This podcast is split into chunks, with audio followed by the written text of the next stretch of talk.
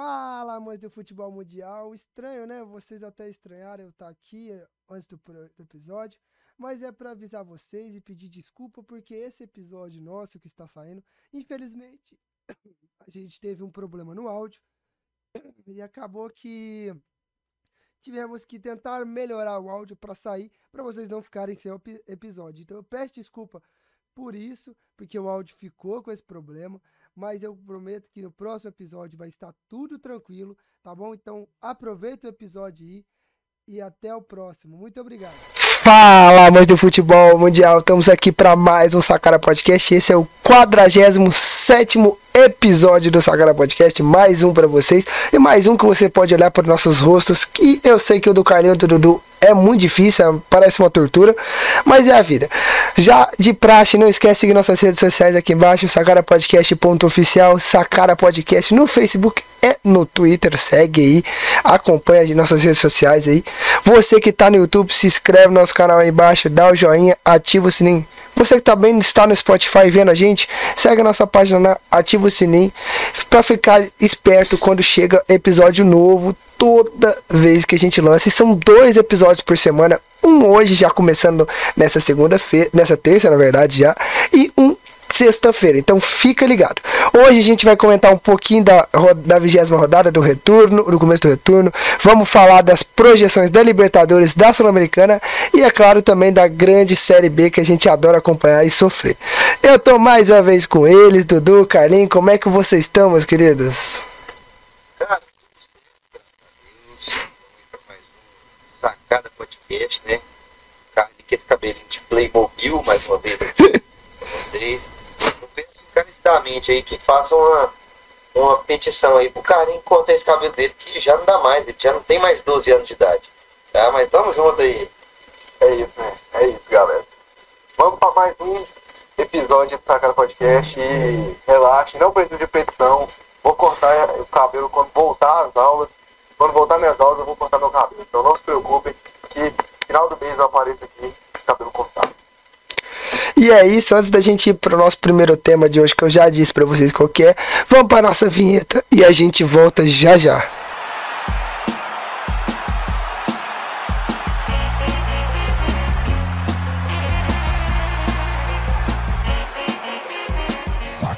Voltamos depois da nossa vinheta e vamos já para o primeiro tema de hoje, né, que vai ser comentar o retorno, começou o começo do retorno. Tivemos aí muitos jogos legais, tivemos galinha depenada, tivemos ali o Dragas não conseguindo voar em terra de urubu, tivemos o que mais? O Palmeiras ganhando, o Goiás ganhou também dentro de casa, né? Finalmente, mais uma vitória. São Paulo perdendo fora, o melhor futebol do Brasil empatando e o Corinthians continuando perto ali do Palmeiras, não deixando o Palmeiras se distanciar por completo, né, meus queridos?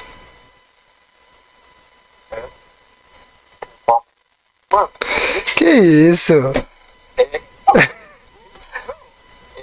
manda logo que ele pode tentar. Ó, e hoje nós também temos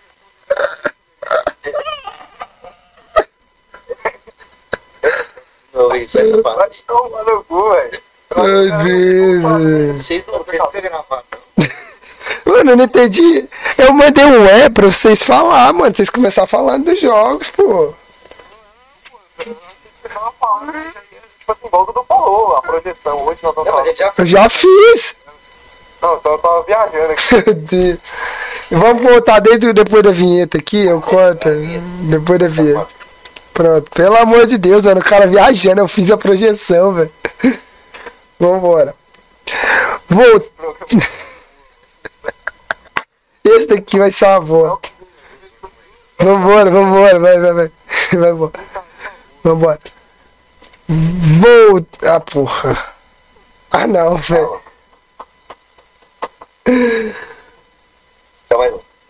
Meu Deus, vambora, velho. Já são duas da manhã, velho. Vai, vai, vai, vai, vai. Voltamos depois da nossa vinheta e vamos pro primeiro assunto do dia, que é a Série A.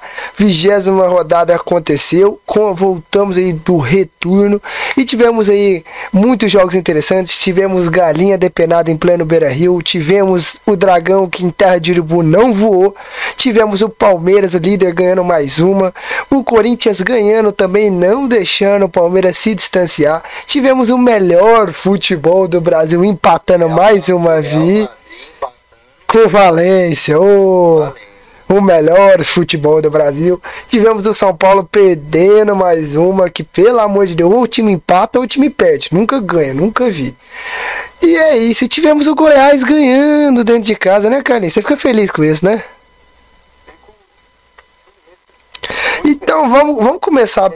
Vamos começar com o jogo mais. Com o jogo mais com maior disparidade aqui, que foi o Galo e Inter, perder, o Galo perdendo em pleno Beira Rio, 3 a 0 Carlinhos tá feliz, tá querendo soltar foguete, porque para ele é como um título, porque o time dele, eu nunca vi o time dele ganhar um brasileiro, né?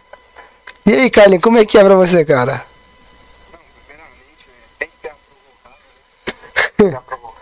Obviamente, se.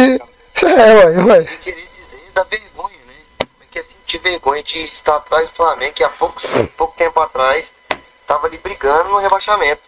É, já Saber tá como é que- pontos de vocês também, próxima rodada eles passam vocês também. Aí eu vou repetir essa pergunta pra você. Igual o Flamengo que joga com o São Paulo, viu, mano? Flamengo que joga com o Esse, São Paulo. esse é meu medo. Esse é meu medo. Então, não, vai.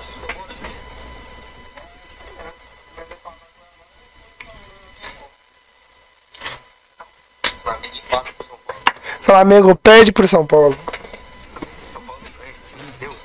Não, vai ganhar, vai se prender a todos. Vai conquistar a primeira vitória depois de 300 anos. Mas é, cara, é, assim, eu, eu acabei não, não assistindo o jogo, mas, assim, uma baita da vitória, né, cara? Uma baita da Você que assistiu aí, acompanhou, Carlinhos.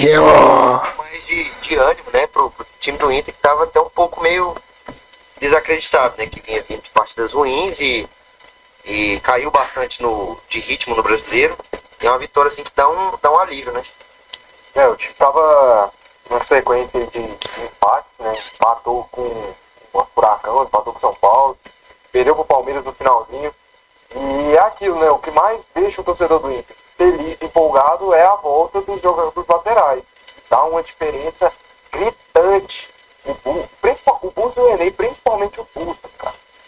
O uma partidaça, marcou muito bem. Na subida do ataque também foi muito bem. Então, cara, já dá um. Já, já eleva demais o time do Inter, que a gente, nesse, nessa sequência que a gente teve, a gente é, pode colocar aí na conta de- dos laterais aí, o, principalmente o jogo do São Paulo, que era um jogo que a gente ia ganhar tranquilamente, tranquilamente. Ai, Os ai. laterais estavam uma avenida, cara, o Heitor e o Moisés, contra o Palmeiras, o Tauan Lara, o menino, não foi, tão, não foi muito mal, mas é um menino. E o zagueiro mercado, um zagueiro tem que ser improvisado lá. E assim, mas é isso aí, né, galera? Ganhamos. Como o Dudu falou, vitória para empolgar, porque 3x0 no Galo, no Galo, que é um time que tem muita qualidade, o Hulk, o Guilherme Arana, o Nacho Fernandes, o Keno, o Ademir. E o Galo, o 3x0, o Galo não fez um- um- uma partida ruim. Segundo tempo, fez até um tempo bom. Ele criou bastante chance ali. Exaltar a partida do Daniel, que foi muito bem, o Daniel. Exaltar a partida do Maurício, meteu dois gols, gol Não, esse eu não. Não, vi, mentira, vi sim, vi sim. Golaço mesmo.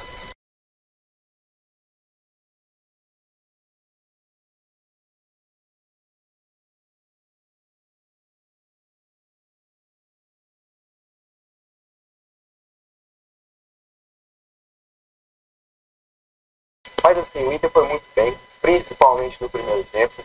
Principalmente no primeiro tempo. Segundo tempo ele deu uma diminuição.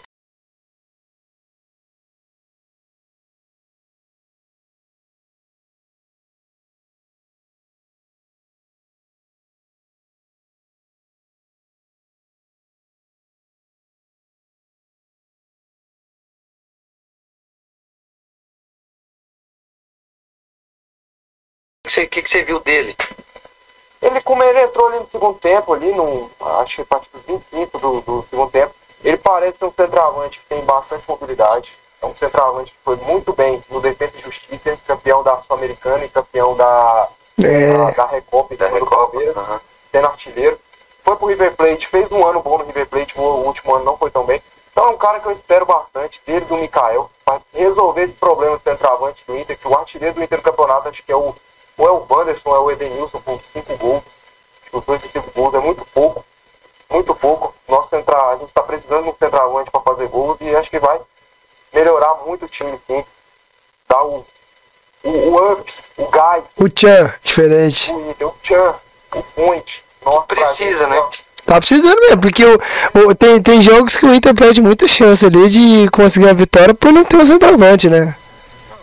Falta. O alemão vem muito bem nas últimas partidas, mas não, é um cara assim que. Não sei, não sei muito, assim, ainda tem que mostrar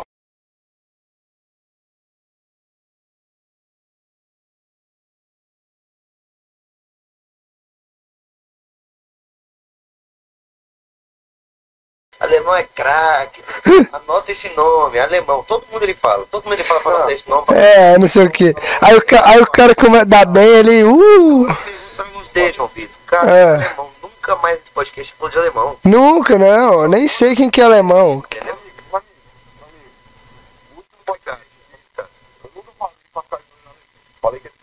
ele. E o último episódio aqui, eu fiz vocês baterem palma pra ele pela partidaça que ele fez no Palmeiras. Vocês lembram disso? Lembra disso? Eu não lembro, não. Eu não lembro disso, não. Eu bati palma pra alguém? Fechadinho, explorando os contra-ataques ali, encontrou muito espaço nos setores ali do meio campo do Palmeiras e, e Do Palmeiras? foi do Palmeiras não, do Galo. A gente foi eficiente, eficiente. Não, e o que, que vocês acharam? Não, e o que, que, que vocês acharam do primeiro jogo da volta do Cuca? Cara, assim, teve uma semana pra trabalhar, mas a gente tava muito pouco, mas a gente viu um Galo que tinha mais a, a posse de bola, encontrou muitos espaços para fazer o gol, mas o Daniel estava inspirado, fez muitas boas defesas. O problema é o, que o Inter começou muito bem. O único problema. É, concordo, eu acho que o único problema do Daniel mesmo é o Globo, que é o único time que joga mal. Contra. Falhou lá com o Globo, mas eu gosto, eu demais. Mas é isso que eu vejo do, do- que eu vi nessa estreia do Cuca, né? Eu não achei que o, o Galo foi mal, mas eu achei que foi tempos distintos. O primeiro tempo foi muito mal, o segundo tempo já melhorou, acho que o Inter que administrar e deu mais espaço pro Galo e tal. Mas o primeiro tempo foi muito mal mesmo. Então o Cuca tem que arrumar a casa, porque já Não, e, e isso, e já é essa semana, já é, acho que terça, hoje tá saindo episódio ou quarta, coisa assim. terça-feira, se eu não me engano. Ah, eu acho que conta muito o que a gente falou, né? Questão de treinamento. É, não tem como ele, ele mudar.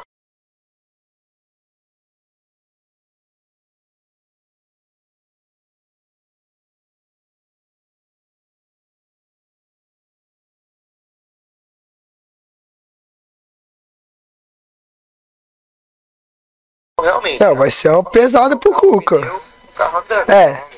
E a gente- mas a gente, a gente já viu o Cuca fazendo isso. A gente já viu o Cuca fazendo isso. Trocar o pneu com o carro andando.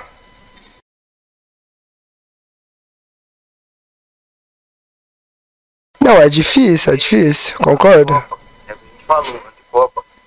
É o tempo todo ali, você não tem muito tempo de treinar. Você tá o tempo todo ali jogando, entendeu? Você precisa do resultado. Então é complicado ele querer mudar, fazer uma mudança muito brusca. O É, time e- piorar de rendimento, muito, entendeu? Porque até os jogadores adaptarem, até os jogadores entenderem a forma que quer jogar, da forma que é pra ser, entendeu? Do time do Galo. Então eu acho que isso é um pouco complicado. Não, mas, mas ele tem uma vantagem de ser um, praticamente quase o mesmo elenco que ele, antes dele sair. Não, chegou peças muito boas. Pedrinho, que jogou lá contra o Inter lá, que é ex-Corinthians e Shakhtar, o Ademir. Mas é muito difícil, cara, muito difícil mesmo. E ele projetou o título brasileiro, não sei se vocês viram, ele projetou 16 vitórias o Galo ser campeão. Vocês acham que dá pra alcançar 16 vitórias aí nesse segundo turno, cara? Já Difícil. perdeu uma já. Ai, credo, o Galão perdeu mais uma vez, já perdeu uma já. Acho difícil. É um a menos Difícil. Difícil. É muito difícil, porque é aquilo que a gente falou. Precisa ganhar 16, né? E tem jogos importantes aí no meio do caminho.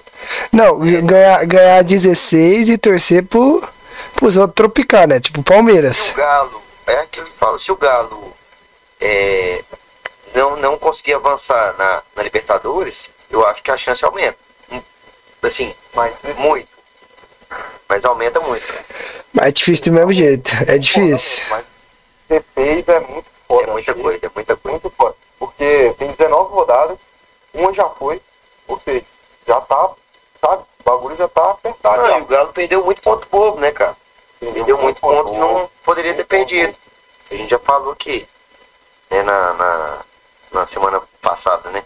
Perdeu muito ponto bobo e isso Isso é verdade. bastante, né, nesse, nessa Não, e, e isso vai atrapalhar muito ele, muito, porque igual o Galo foi pra, com essa derrota contra o Inter, foi pra sétimo colocado. Tem 32 pontos, tá 10 pontos a menos que o Palmeiras. Então assim, então assim, ele vai. É, O Palmeiras tá com quantos pontos? 42, 42.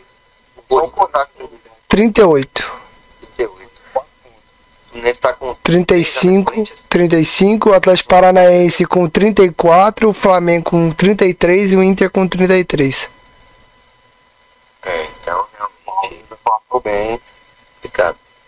É muito complicado. Então o Galo tem que torcer, tem que fazer uma torcida aí pro Palmeiras tropical, o Corinthians tropical e assim por diante. O Palmeiras tem que cair muito de produção, cara.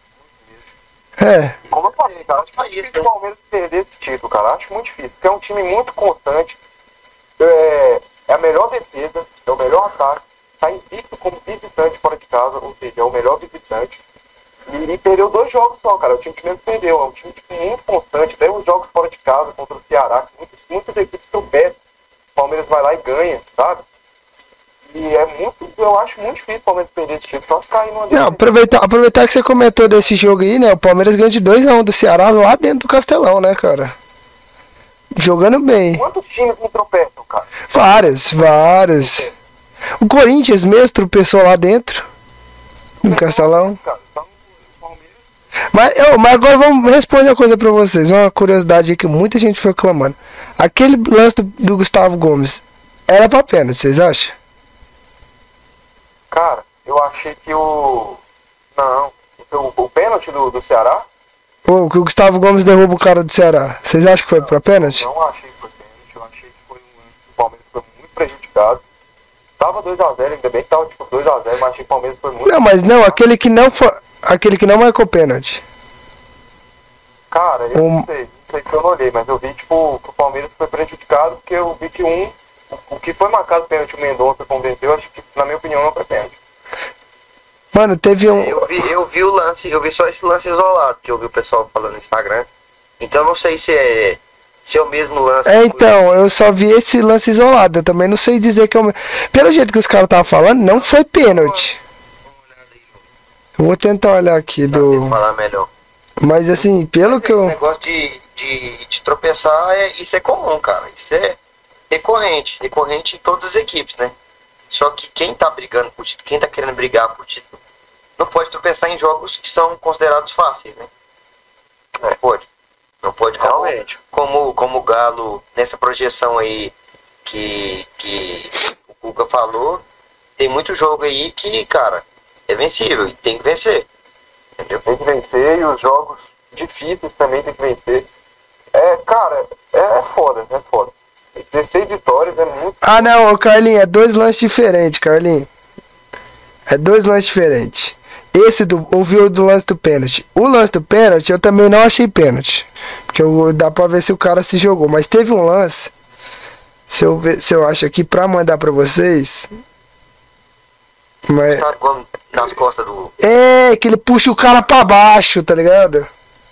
Você não, cara, eu vou ver se eu. O Palmeiras reclamando muito da arbitragem. Não, mas o Palmeiras só. Quando o Palmeiras não tá- não vai reclamar de arbitragem? Me diz isso. Quero ver se eu, se eu acho o lance Mas aqui. é aquilo que tu falou, a arbitragem é muito fraca, né, cara? Muito fraca.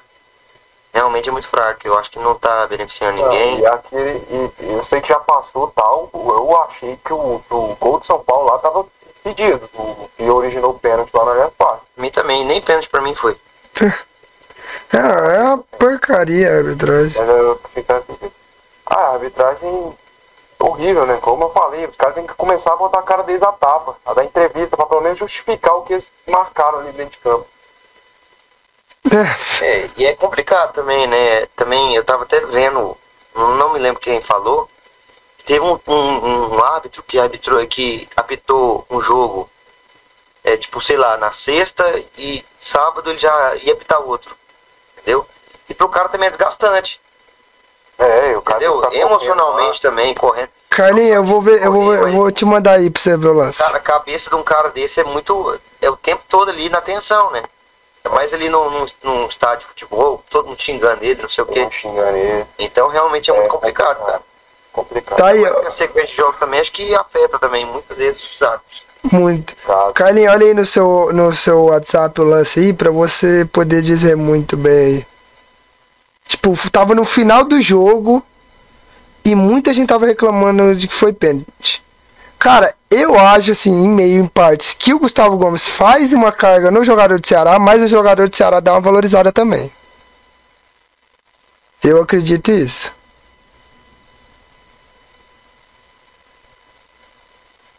Conseguiu assistir, Carlinhos? O que, que você acha? Porque assim, você olhando o lance, assim, eu, você vê tanto a valorizada do jogador do Ceará quanto a carga do Gustavo Gomes. Porque, não, e era o último lance do jogo. Se sai um pênalti ali, então, aí é o que tá, aí que tá. Porque ali, esse é o último, é um dos últimos lances do jogo. Se sai um pênalti ali, oh, me desculpa, cara, você tinha visto, eu mandei só pra ele. Vou mandar no grupo pra você ver. De novo. Mas assim, eu não, eu acredito assim que seja pênalti. Pode ser pênalti. Porque a gente sabe também que a regra do, do, do Brasileirão, né, é bem ampla, né? Cabe ao árbitro interpre, interpreta, interpretar.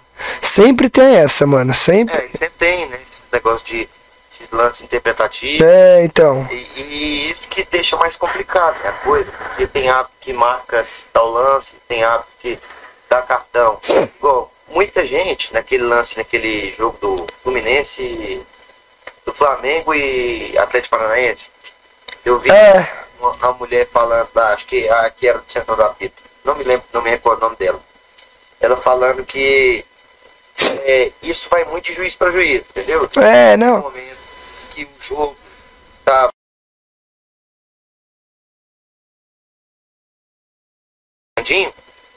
ele ela falou depois que assim que vai muito de árbitro pra árbitro. Você acha que o jogo. É, então, você acha que aquilo foi. por- Porque assim, o, o Gabigol também não dá um bico assim tão sincero. Ele dá aquele, aquele chute que sobra a perna.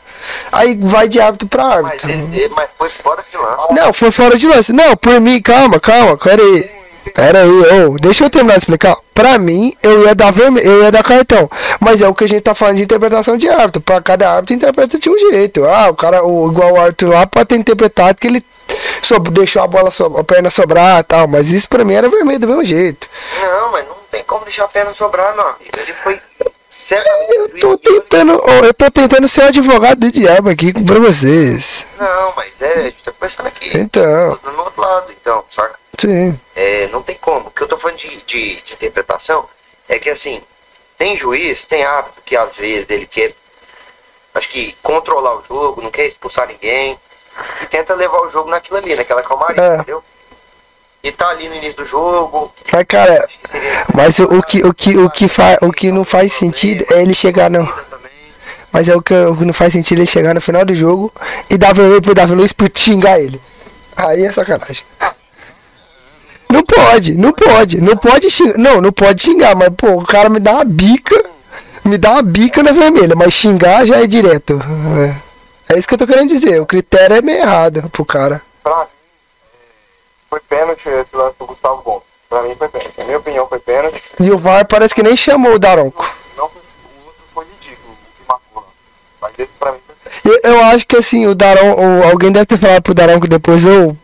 Ele deve ter visto melhor depois e falar assim, é, não foi pênalti mesmo não, tipo, alguma coisa falou, alguém falou. Aí ele pode ter pegado só pra não ter dado pra não nada. Ele, Eu também acho. Eu também acho. Pior que ele errou duas vezes. É, então. Mas aquele lance ali foi muito pênalti, cara, muito. Mas vamos continuar aí. O Corinthians ganhou do Botafogo, né, dentro de casa, né, Carlinhos? Acabou fazendo 1x0.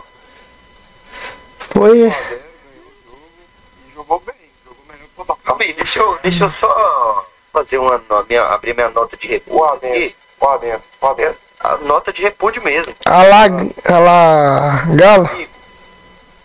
Eu ac- acabei de perceber isso aqui. Que palhaçada é essa aqui que tem Inter e Goiás, Atlético. Agora que ele viu. Sacanagem, irmão. Meu querido, eu peguei só pra ilustrar, meu querido. Eu, a gente. Sacanagem. Meu querido, são duas horas da manhã, nós precisamos terminar de gravar. Não, eu, eu assim, tá errado isso aqui, cara. Esse programa tá uma porra. Oh meu Deus, mas ele só chora, ele só chora. Velho. É. Tá no meio do, do podcast, que senão eu ia falar volta. Não, vambora, continua, vai. Chora, chora aqui, da série B a gente colocou do Vila. Tá falando o quê? Mas vamos aí, o Corinthians ganhou com o gol do Gustavo Mosquito, né, cara? Eu vi, eu vi, gol. Gol. Não tá querendo mais ser- chamado de Gustavo Mosquito, né? Então. Silva. Não, mano, o que, o que tem de jogador que tá pedindo pra trocar o, o, o, o apelido agora, velho? Ah, meu amigo, depois que pega, meu amigo, é difícil. Ah, é. Então. Só pra narrador. Só pra narrador. É. Não, a- só lasca narrador. Mano, só lasca narrador. Porque igual, o narrador já tá acostumado aqui, ó. Gustavo Mosquito, não sei o que. Aí tem que mudar pra Gustavo Silva, que não sei o que. Pô, atrapalha a nossa vida. Gustavo Mosquito, que já foi jogador do Vila, né? Já foi jogador do Vila, caiu pra Série C com o Vila e é muito bom jogador, velho. E foi parar no Corinthians. É, voltou pra lá, né? E tá voando. É, cara. Ele tá voando. Ele tá, tá no dele. E o Corinthians E assim, tá bem de olho aí, né? Na... na, na, na Liberta que vai pegar o, o Flamengo. É o Flamengo, né? É o Flamengo. Corinthians e Palmeiras, acho que depois da, da, da próxima rodada. Deixa eu confirmar aqui pra você aqui. Só que o Corinthians é muito incon- inconstante, né, cara? Um time que. É Corinthians e Palmeiras na 22 segunda rodada. Dentro da Arena Corinthians ainda. Fica falando, o time que ganha em casa, o Vitor Pereira não perdeu nenhum jogo desde que ele chegou dentro, dentro da. Ó, não, e o Corinthians, o Corinthians pode ter, um, ter uma sorte que ele vai buscar o Havaí lá na ressacada. E o. Não, é, é, é um pouco mais. É difícil. O Havaí tá, o Havaí tá jogando, tá dificultando perder dentro de casa. Na ressacada é complicado e o Corinthians tem decisão de Libertadores no outra semana. Então, Não, sim, mas igual, o Palmeiras também tem. Só que o Palmeiras vai enfrentar o Goiás. Tem chance do Goiás fazer igual fez aqui e conseguir empate. Não, sim, mas a situação do Corinthians é um pouco mais complicada. Mas tem confronto direto, o Corinthians tem que, se quiser ser campeão, cara, tem que parar de ficar tropeçando em jogo bobo fora de casa, como foi contra o, contra o Ceará. E em casa tá, tá resolvendo a, o, o, o, bagulho, mas fora de casa Tá complicado, né? complicado. Mas tomara que. Aí pros corintianos ficar feliz, né? Vai ser um jogão difícil. Tá deixando a desejar um pouquinho, né, cara? Tá Deixando a desejar. Mas realmente, cara, o Corinthians ali, lá em Itaquera, é muito forte, né? A torcida ajuda, né? Não só o Itaquera, né? Quando era. Pacaembu. né? O Corinthians sempre foi muito forte lá. Com, a- com o apoio da torcida, o Corinthians sempre foi muito forte, né? Foi muito forte. Mas tá um pouco sofrendo com isso, né? Tá um pouco sofrendo com isso. É, jogos fora, assim, tem um pouco de dificuldade. Conseguiu vencer o Botafogo. Não, e- até tranquilo, né, cara? Foi até tranquilo. O te- teve algumas, algumas chances lá, né? Que eu tava vendo os melhores momentos. Mas foi até um jogo tranquilo. também, mas foi um jogo tranquilo, foi um jogo. É, o Corinthians ficou mais perto de fazer o segundo gol que o Botafogo de empatar durante boa parte do jogo. O Botafogo teve a chance dele ali, mas foi um jogo dominado. Pelo Corinthians. É, e o lá do Botafogo, cara, vocês viram, né, a declaração que eu mandei lá no grupo. Do John, John Textor falando que gastou muito dinheiro no. Se ele tivesse gastado dinheiro pra fazer um time que prestasse, ele não teria gastado esse tanto de dinheiro ainda. Aí. Mas quis, ó, quis ser murrinha, ó, quis ser murrinha. Mano, você tá no Brasil, meu querido. Ser, ser murrinha no Brasil não presta muito, não. Mas sei que você vira aí. Contratou muito cara errado. Muito mal. O time do Botafogo. O time do Botafogo, você pegar a escalação do Botafogo, não tem muitas estrelas na, na, na, contra- na escalação do Botafogo. Né? Então, As estrelas que eram pra ser, cara, não vem rendendo nada. o, Paulo, Piazon, nada. Não, desde que, desde que quando. Desde que. Não, mas peraí, desde que contratou, contratou o Patrick de Paula, eu já tinha comentado que ele não tava que ele não ia render tanto igual ele rendeu lá no começo do Palmeiras, porque desde que ele tava no Palmeiras, ele já começou a ficar muito estrelinho e parou de jogar, jogar o futebol que ele jogava. Ele é um bom jogador? Ele é um bom jogador. Mas eu acho que ele tem que encontrar o futebol de novo dele, se ele quiser continuar. Porque ele tá muito estrela. Eu acho que tem de onde tirar, cara. Não tem, mas é- o, problema, é- o problema é que moleque, ele sub- deixou subir a cabeça e tá achando que é o craque. Ele tem que voltar à realidade. Fala assim, ô, pera aí. Mas alguns ali já muito Não, e vocês acham que o treinador do, do Botafogo, o, o português lá, já foi demitido? Não? Vocês acham que é hora dele já dele ser, ser igual a lá Brasil e demitir o treinador e trazer um outro? Cara, eu acho. Eu acho que não. Eu acho que não vem fazendo um, um grande trabalho no Botafogo. Realmente eu acredito que não vem um grande trabalho. Mas eu acho que não, não é o momento, porque ele é daquele, daquele tipo de treinador que o Carlinho ama falar e ah, dá mais tempo. Então acho que realmente o, o, o Luiz Castro vai ficar aí. Não, e eu acho que até pela mentalidade do John Textor, que é a mentalidade europeia de uh, gerenciar fute- o time, né? Que é de deixar o treinador ir por mais tempo. Mas ele tem que ter, tem que ter uma base também que eh, a torcida do Brasil, os brasileiros, não tem essa paciência toda que os europeus têm com o treinador. Infelizmente. na minha opinião, a montagem de elenco foi muito ruim. Acho que a de brigar pelo G6. Eu acho que isso não vai acontecer. Botafogo Tá que em décimo segundo. tabela. E o material humano do Luiz Carlos assim, é bastante complicado. Vê, Não, eu tava trazendo mais um goleiro, eu acho. o Botafogo aqui, cara, você não surpreende tanto.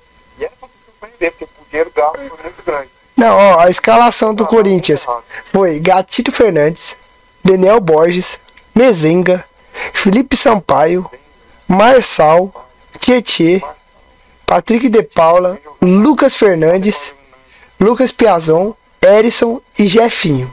Aí entrou Hugo, Luiz Henrique, Matheus Nascimento e Vinícius Lopes.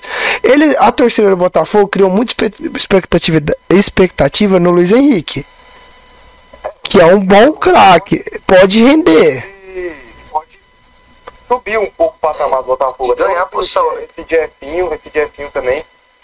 Como eu falei, na minha opinião, se o Botafogo não tivesse contratado, contratou aí alguns jogadores, vamos ver como vai ser. Pra mim, o Botafogo ia brigar para não cair com, com o time que tava. Contratou alguns jogadores aí, vamos ver como vai ser. Só que, jogadores. cara, a gente tem que entender também que o Botafogo tá se reestruturando, né? A gente tem que entender Não. isso aí. Né, E que ele subiu ano passado, né? já falou nesse ano, no início do ano, inclusive. Inclusive, eu acho que você, Carlinhos, você é um palhaço. Contratando agora nesse momento. Entendeu? Na minha opinião, você é um palhaço. Um palhaço, Fala aí, fala aí que eu quero ver falei, né? tá? Que a gente combinou. A gente combinou, a gente falou e concordou. Tá sacada é combinado. Não, a gente combinou. Não. Conversando aqui, a gente concordou que o Botafogo não chegaria agora e já ia brigar lá em cima, brigar para disputar tudo e ganhar tudo. Entendeu? Que o Botafogo estava em reconstrução e pro, pro torcedor do Botafogo manter o pezinho no chão. Isso é verdade, a gente falou mesmo. Porque, não, tanto que a gente falou lá, eu lembro que eu lembro até a gente ia falar. permanecer na Série A. Não, e que eu lembro também que a gente ia falar que o Botafogo não ia trazer aquelas contratações UOL, porque era a mentalidade do time. falando disso lá no, no, no episódio, realmente, pra mim, o Botafogo tá se estruturando, tá montando um time que eu já sabia que não ia, não ia, não ia Render muita coisa. Brigar, brigar por título. Esse é um time se estruturar mesmo, mas o que, o que eu, quando eu falo assim, é com relação à expectativa dos torcedores do Botafogo, cara. Eu tenho certeza que, que, que quando o Botafogo, lá no início do campeonato, ficou colocando, é, hoje tem show do Super Botafogo e tal, eu ficava assim, cara, eu, eu vi o elenco e falava, cara, isso aqui não é um Super Botafogo, isso aqui não é um Super nada. E assim, até mesmo no início do campeonato, vocês aí, ó, vocês aí, que, que eu tô me contradizendo, mas vocês chupando a rola do Botafogo, falando Que isso, ô, pede, pede para as crianças saírem da sala, por favor, antes, pelo menos. falei aqui esse elenco do Botafogo aí, cara, não é melhor, é do mesmo nível que o do Ceará e do Fortaleza, cara. Do mesmo nível. Acho que até o do Fortaleza é melhor. Esse do Botafogo, pegar um por um, cara. A gente fez até com o Bragantino, com o Bragantino, vocês estão um cara de pau. Colocaram o time do Botafogo melhor que o do Bragantino, cara a cara. Quem é quem? Aonde nós fez isso? E fico me. A gente fez o quem é melhor, o Botafogo ou Bragantino, que o Dudu ah, o não sei o que, o Chay, o grande craque Chay. Já vazou o Botafogo para o Cruzeiro lá, o grande craque Chay. Então, pra mim, cara, o Botafogo é um time que eu não criei expectativa com o Botafogo em momento nenhum. Nenhum eu coloquei expectativa no Botafogo, muito pelo contrário, vocês colocaram e os torcedores do Botafogo. E eu tive que colocar vocês na vida real, e que eu acho que finalmente eles caíram na real, né? Dizer com o papo, ai, eu acho que o time não está entrosado, não sei o quê. Cara, já passaram um turno, o time não entrosou agora, com um turno, não vai entrosar mais. Não adianta entrosar, faltando cinco rodadas, acabou a, a, o bagulho. Acabou, se for entrosar. Não, cara. Sim, eu acho que o time do Botafogo não é tão ruim quanto você pinta. Você pinta o Não, Botafogo. ó, Miguel, o cara já nível. falando contra falar. Não, Não, falar. Eu não falei que o Botafogo é tão ruim. Eu falei que Não, não, amigo. Não vou Você falar. tá, você tá, você tá. mesmo nível, eu falei Eu não é isso tudo, não é isso tudo. Não, não é. Ninguém falou que é isso tudo, cara. Quem falou que é melhor do Bragantino, cara? Que falei, cara. É, é, tá da minha boca. Meu amigo, Mas a gente tava falando lá de, de, de elenco, eu tava até olhando aqui. Botafogo negocia pré-contrato com o goleiro Lucas Pé. Eu tava vendo isso. Tava vendo isso. E aí, assim, cara, não é um goleiraço, né? Eu acho que não, não vem pra, pra tomar o lugar do. Gatito. Até quando vem o. Até quando vai, vai ter o contrato do Gatito? Não, e até quanto o Gatito aguenta, porque ele voltou de contusão agora, né? Não foi? Recentemente. Recentemente, acho que não tão recentemente. Não, recentemente que eu falo assim, tipo, umas, qua- dez, umas nove ou menos nove rodadas atrás aí. Mas. Sim, cara, eu acho que o Botafogo é um time que. Não é um time tão ruim quanto o Carlos adora pintar, o Carlos sempre pinta. E assim, é aquilo, a realidade do Botafogo é para permanecer na Série A. Logicamente o torcedor se empolga, o torcedor se, eh, se anima, né? por- Não, e o torcedor já veio fazer aquela fe... veio fazendo aquela festa e tá diminuindo, né? Tá diminuindo, mas é, é isso é normal, cara. O time acaba de subir da Série B bem, Campeão. entendeu? Campeão. É, com, com a SAF encaminhada. Com. Sabendo que vai entrar dinheiro no time. É lógico, né? O pessoal tava no fundo do poço, enxerga uma luzinha no, no fim do túnel e a torcida abraça, cara. Abraça. E, e aquilo que a gente sempre fala aqui, torcedor não pensa. Torcedor é aquele cara que é totalmente sentimento, vê o time funcionando e vai falar o que ele acredita, entendeu? É. E como a, gente, como a gente sabe, o Carlinho é botafoguense também. É botafoguense, gremista, filanovense. safado começa a palavras na minha boca, me prometer que eu vou prometer o tempo todo. Eu fico com raiva dele. Tem um momento que eu falei que o Botafogo, que é do mesmo nível do Ceará e do Fortaleza, ou seja, times que vão ficar no meio da tabela. E, e, e porque contratar agora, senão eu vou projetar o Botafogo brigando para não cair, cara. Mas eu, eu- o que eu sempre coloquei aqui é que o time do Botafogo não é isso tudo. Não só os torcedores, como a mídia projetava com o Botafogo brigando lá em cima, principalmente no começo da, do brasileiro ali, que o Botafogo venceu uns jogos ali, que contra o Fortaleza. Eu, eu sempre falei, cara, o Botafogo não é isso tudo. O Botafogo é um time mediano. E vocês dois, principalmente o Luiz Eduardo, pagando pau pro Botafogo. Pagando A gente, amigo. a gente, ó, eu vou atrás, eu vou atrás, ó. Pagando pau, não, meu amigo. Sagara Podcast, ouvinte do Sagara Podcast, não se preocupe, não se preocupe, porque eu tenho tempo demais, eu tô de férias, graças a Deus eu tô com muito tempo. Eu vou atrás do momento que a gente fez, quem é melhor, Botafogo ou Bragantino. Só eu na fora também que defendi o Botafogo, o Bragantino. O Botafogo aí, até ele tá assumindo, até ele tá assumindo. O que eu falei aqui, meu amigo, era apenas isso. Falei, não vai brigar lá em cima, cara. Não vai brigar lá em cima. É um time comum.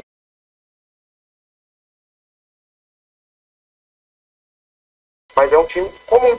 Eu falei apenas isso, cara. Apenas isso. Apenas isso, apenas isso. Vamos continuar? Não, é, eu só queria perguntar pra vocês se vocês já sabem se o Botafogo bateu aquela falta lá no Carioca. Ah, alguém se lembra? Alguém sabe se já bateram a falta lá? Que parece que... E outra coisa, só pra dar mais uma cornetadinha aqui, mais uma corne- cornetada, o, o Botafoguense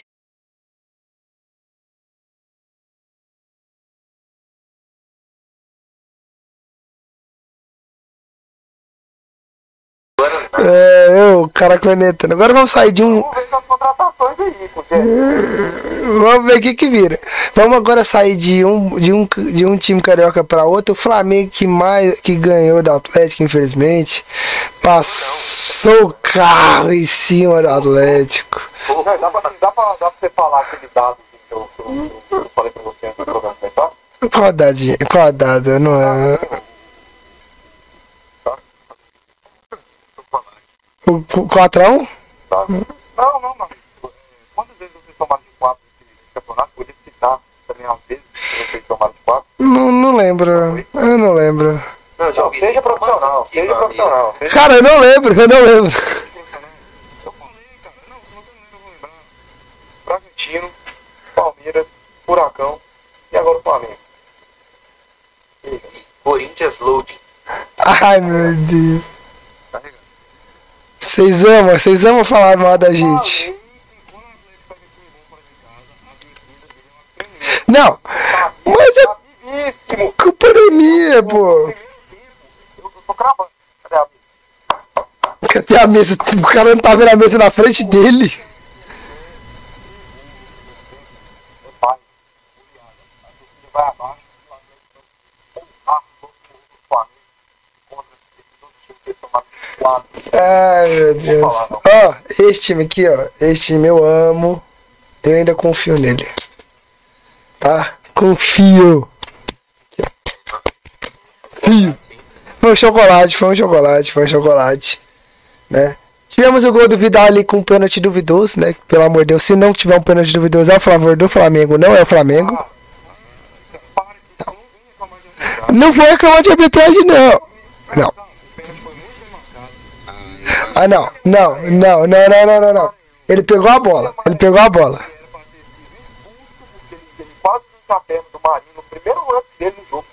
Não, aquilo foi na bola. Aquilo foi na bola. O. Léo Pereira foi expulso, doido. O Léo Pereira foi expulso.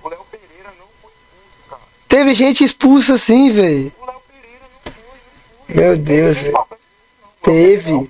Teve. Eu lembro que teve. foi expulso, cara. Não foi. Ele meteu a cotovelada assim na cara do Cebolinha.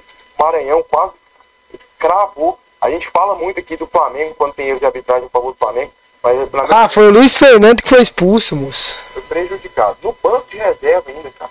O Fernando tava. Ui, mas aí. Né, mas o Flamengo jogou bem, fez o dever de casa, fez um gol pra caramba. Nossa, mas você adora. Você, ama o Flamengo, velho. Todo programa. Dudu, não tem. Não, me fala, uma vez que o, que o Flamengo. Que o, Dudu, o cara não chega aqui e fala, fica babando o ovo do Flamengo, Dudu. Uma. Uma. Não, mas eu concordo com praticamente que o Cássio falou. A única coisa que eu discordo foi o pênalti. Pra mim, Pra mim não foi pênalti. Flamengo, pra mim também Eu achei que ele pegou a não bola. ganha não, meu amigo. Não me ganha. Não me ganha. Eu não tô reclamando da arbitragem, se a arbitragem errou ou nada. Eu estou reclamando de um lance específico. Cebolinha lá do, Léo Pereira de Cebolinha, pra mim, não sei, viu, cara. Pra mim Não tenho opinião muito formada. Entendeu? Que eu acho que não foi, não foi é, movimento adicional, não foi intencional, entendeu? Não, pra mim foi. Pra mim não que levanta teve- assim, ó. Ele, ele claramente faz esse movimento assim, ó. Ah, cara, mas é movimento cabeceiro cara. pra mim. É, mas você tá, você vai cabecear, você faz assim, né, Carlos, pô? Ui, Você pula e abre os braços. É, é. Mas, mas você não sabe, o Car... mas o Car... o Carlos, o Carlos, você, o Carlos, ó. Dá- Não, só, só. Aí quando é contra ele, ele fica falando, não, você tá da pita, que não sei o que. Pô, ah, pelo amor de Deus. Não, não, não, não. Não, não, não, não. Só quando contra. Cara, é, Só a favor. Não, vai chorar pra lá.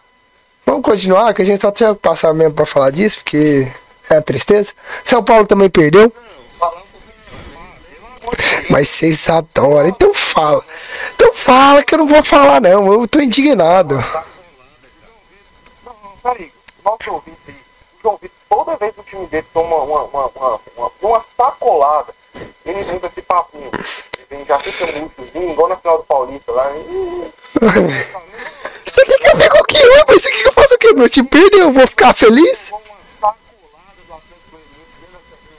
Você acha que eu fico feliz? Eu.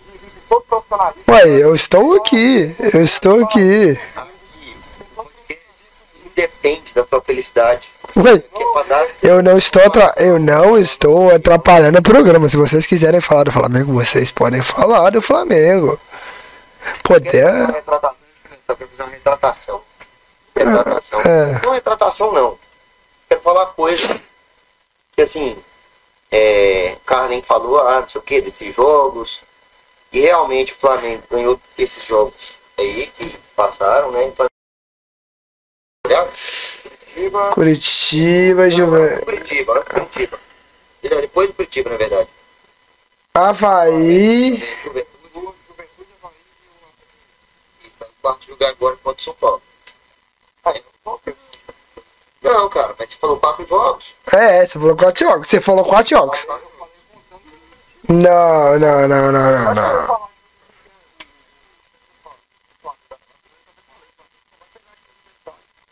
ele é muito favorito. É.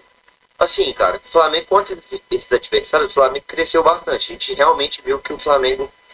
E o Flamengo em si, o próprio Flamengo, ele cresceu bastante de rendimento. A gente viu ali o jogo contra o Atlético Paranaense, a gente viu que o Flamengo mudou bastante a cara, né?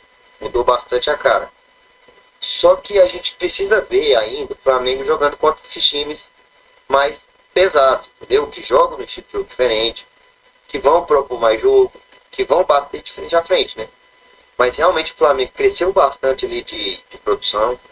A gente já falou nos episódios passados que o Pedro e o Gabigol vem dando muito certo, né?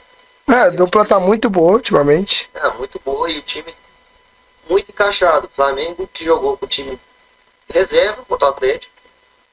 Praticamente, né? bastante. Não, eu concordo com o Dudu. Acho que a gente tem que esperar, né, tipo, por mais que amassou também o Galo lá, tem que esperar também pra ver outras partidas, vamos ver agora contra o Corinthians, eu concordo. Mas, também concordo que o Flamengo cresceu muito de produção. Se você pegar, tipo, e uma coisa que eu queria destacar, nos últimos cinco jogos, é, Curitiba, Furacão e esses outros que eu falei aí, Juventude Havaí, eu notei uma característica do Flamengo, pelo menos nos jogos dentro de casa, porque cinco jogos, quatro foram dentro de casa, um fora, contra o Havaí. Contra o Havaí não aconteceu tanto, é um jogo mais difícil. É, nesses quatro jogos, o Flamengo amassou muito seus adversários, muito mesmo. Estava o tempo todo ali sufocando, o tempo todo em cima. E, e não era tipo aquele time que, do Paulo Souza que ficava em cima, só ficava rodando para lá e para cá, não. Ele ficava em, cima, jogada trabalhada, finalizando, mandando toda hora perturbando o goleiro, fazendo gol, jogada tipo, bem coordenada, bem Jogadas verticais, mais verticais, né? Verticais. E, e pra mim, o Flamengo, como o Dudu falou, cresceu muito sufocando muito seus adversários, pelo menos nos jogos dentro de casa. Vamos ver fora de casa agora contra o Corinthians. E outro detalhe que a gente pode colocar que nessas partidas, acho que três dessas cinco, o Flamengo estava com um time misto. Time misto. Contra o Atlético Goianiense, não tinha Gabigol, não tinha esses caras, tinha um, muito ao contrário, tinha o Vitor Gabriel, que foi o melhor jogador da partida, fez um gol lá. Teve o Vitor Hugo, se eu não me engano, também. O Lázaro, é Vitor Hugo, É Vitor Hugo. Vitor Hugo. O Lázaro foi muito bem, acabou. Contra, contra o Atlético Goianiense, principalmente no primeiro tempo, cara, o Flamengo tinha, tinha condição tranquila de tocar, não é porque o Atlético Goianiense foi provocando, não, mas o Flamengo tinha condição tranquila de, de tocar 5, 6 ali, porque o Lázaro perdeu um gol cara a cara, no segundo tempo o Vitinho também perdeu muitos gols cara a cara. Então, cara, acho que o Flamengo vem muito bem. Mas assim, a gente só. O único time que toma seis pro Flamengo é o Goiás. A gente não toma, não. É, tá bom, né? Eu preciso, dar, eu preciso provocar, né? Tá né? Tomamos, tomamos, mas. O jogo tava 1x0 e ele comprometeu a equipe dele, cara. Porque Ele deu um frangaço e Ué, mas goleiros bons. go- goleiros bons erram. Ah, não, a gente não viu o Tadeu falhando muito bonito, não, contra o Atlético, né? Tomando drible pra cacete.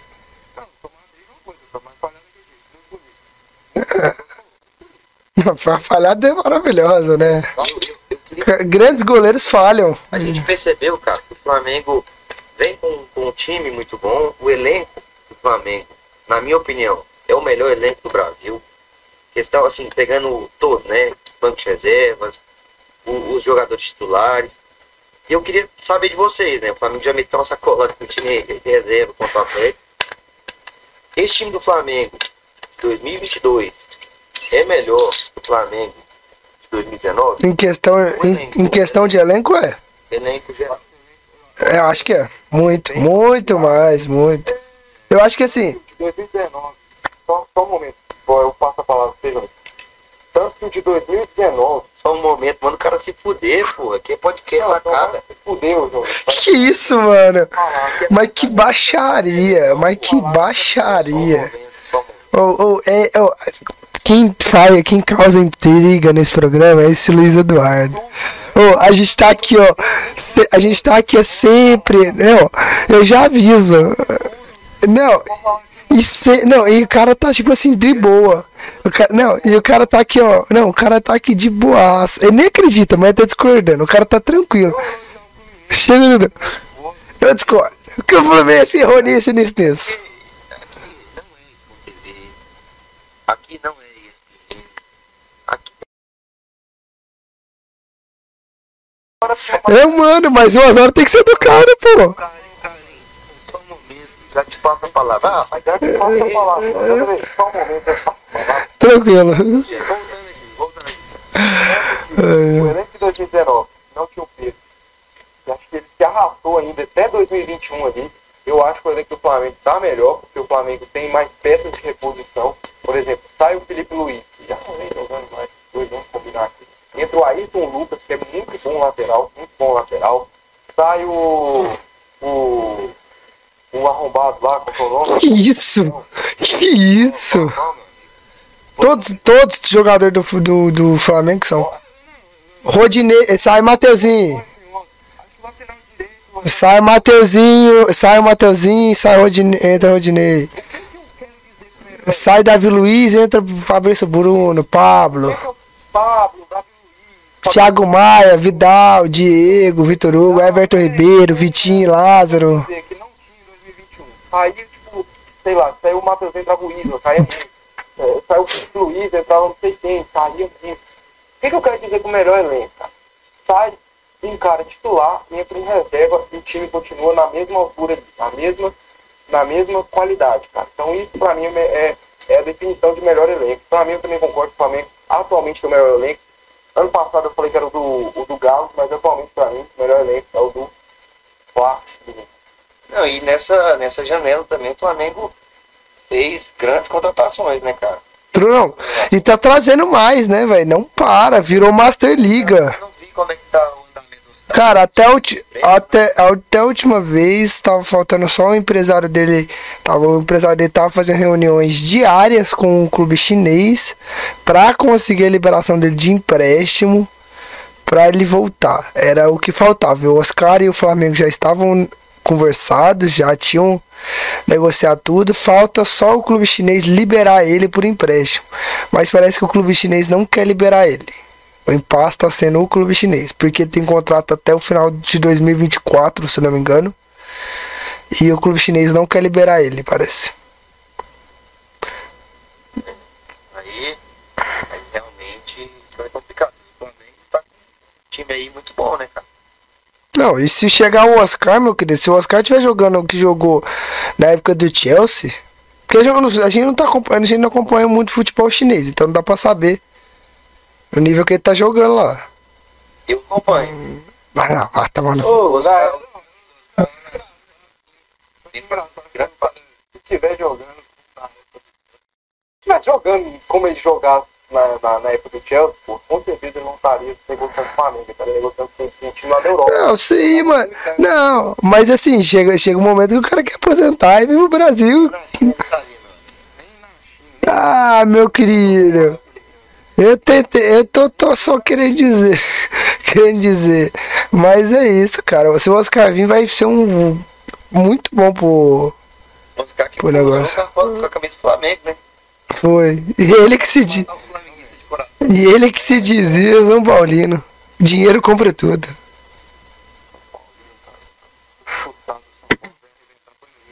A gente que vendeu. Ah, Mas ele mesmo disse que é São Paulino, aí a culpa não é minha. Você disse que é São Paulino, né? Para as câmeras ele disse. Fala que Então. Então, assim, falou falou que ele é São Paulino, então não confio. Não confia. Não confio. Ele deve ser, sei lá, palmeirense, corintiano. Santista. Eu acho que o, do, do, os nossos ouvintes já estão bem vacinados. Só- Os caras só fazendo propagar desinformação. É caras otários. Vou nem falar quem propaga desinformação aqui no nosso grupo, mas tudo bem. E não sou eu. Você mesmo, meu querido. Não, não vamos entrar nesse mérito. Vamos continuar nosso programa que a gente tem que terminar ele logo. A gente falou do Goiás? Não, né? Vamos falar do Goiás. Cara, tem coisa pra caralho são 3 horas da manhã, meu querido. Tem que trabalhar amanhã. E eu tenho que trabalhar amanhã. Vamos falar, vamos falar aí do Goiás que ganhou em casa, né? E eu, assi- pior que eu assisti, pior que eu assisti o jogo e o que eu achei in- interessante é que no primeiro tempo o Goiás ficou muito sofrendo muito do Curitiba, com os ataques do Curitiba, cara. O Goiás conseguia chegar no primeiro tempo, mas o Curitiba tava eu, ach, eu acreditava, eu tava acreditando que no primeiro tempo, a qualquer momento, o Curitiba ia fazer um gol, cara. Porque o Curitiba sobrava umas bolas, literalmente o cara e o, e o Tadeu, e o Tadeu. E se não fosse o Tadeu ali, salvando, o Aleph Manga tinha aberto o placar ali no fim do primeiro tempo. jogo, mas como o João já colocou aí, eu vou falar um pouquinho. Não sei, eu só quis comentar um pouco, né, cara? Porque eu assim acompanhei. Gatilho, deu gatilho. Desculpa, cara, me desculpa. Esse jogo, cara, feitiço virou contra o feitiço. né? Vocês já ouviram falar isso aí? Já. O Goiás teve que jogar com a bola e o Curitiba teve que defensiva porque o de Aventura, na minha opinião, escalou muito errado. Ele, ele colocou o menino lá, o Juan, que é um garoto. Eu não entendi de onde que ele tirou o Juan, porque ele estava colocando sempre durante os jogos que o Goiás sabe, já machucou. Olha que merda, que desgraça, sabe? Acabou de chegar, fez duas partidas contra o Fluminense contra o São Paulo, já machucou. O Reinaldo ia voltar, ia ser escalado nesse jogo, machucou de novo o Reinaldo, fico puto com essa porra. Mas assim, o Jair Ventura colocou o menino lá, o Juan. Eu não entendi porque porque durante a partida ele estava ele colocando Danilo Barcelos e o Hugo. Então eu esperava na escalação no lugar do Thiago ou o Danilo Barcelos ou o Hugo. E colocou o Juan. E o menino sofreu muito, cara. Sofreu muito. O Curitiba encontrou muito espaço nos contra-ataques, muito espaço nas fotos dele. Todas as jogadas do Curitiba eram nas fotos dele. Realmente o Curitiba teve três chances ali de abrir o placar com o Manga. O Tadeu fez duas defesas. Não, teve uma defesa do Tadeu, cara, que eu fiquei assim, impressionado, que ele tava, ele tava vindo correndo da trave da direita pra esquerda e pulou de, pra direita, assim, pra pegar aquela bola, velho. Lá também no cabeceio, tipo, no assim, foi meio que no susto, assim, mas é o posicionamento do goleiro conta muito, dando um goleiraço. Mas assim, o Jair Ventura, pelo menos ele consertou a cagada dele.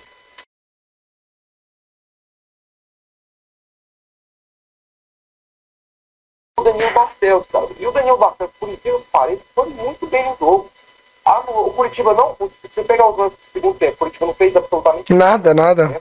por quê? Porque a mina onde eles estavam encontrando, que era o lado esquerdo do Goiás, estava muito fragilizado. Morínigo, o treinador do Curitiba, até trocou o Manga com o Igor Paixão de lado, porque o Igor Paixão é o jogador que mais, tem mais dribles completos do Campeonato Brasileiro, para jogar em cima do menino.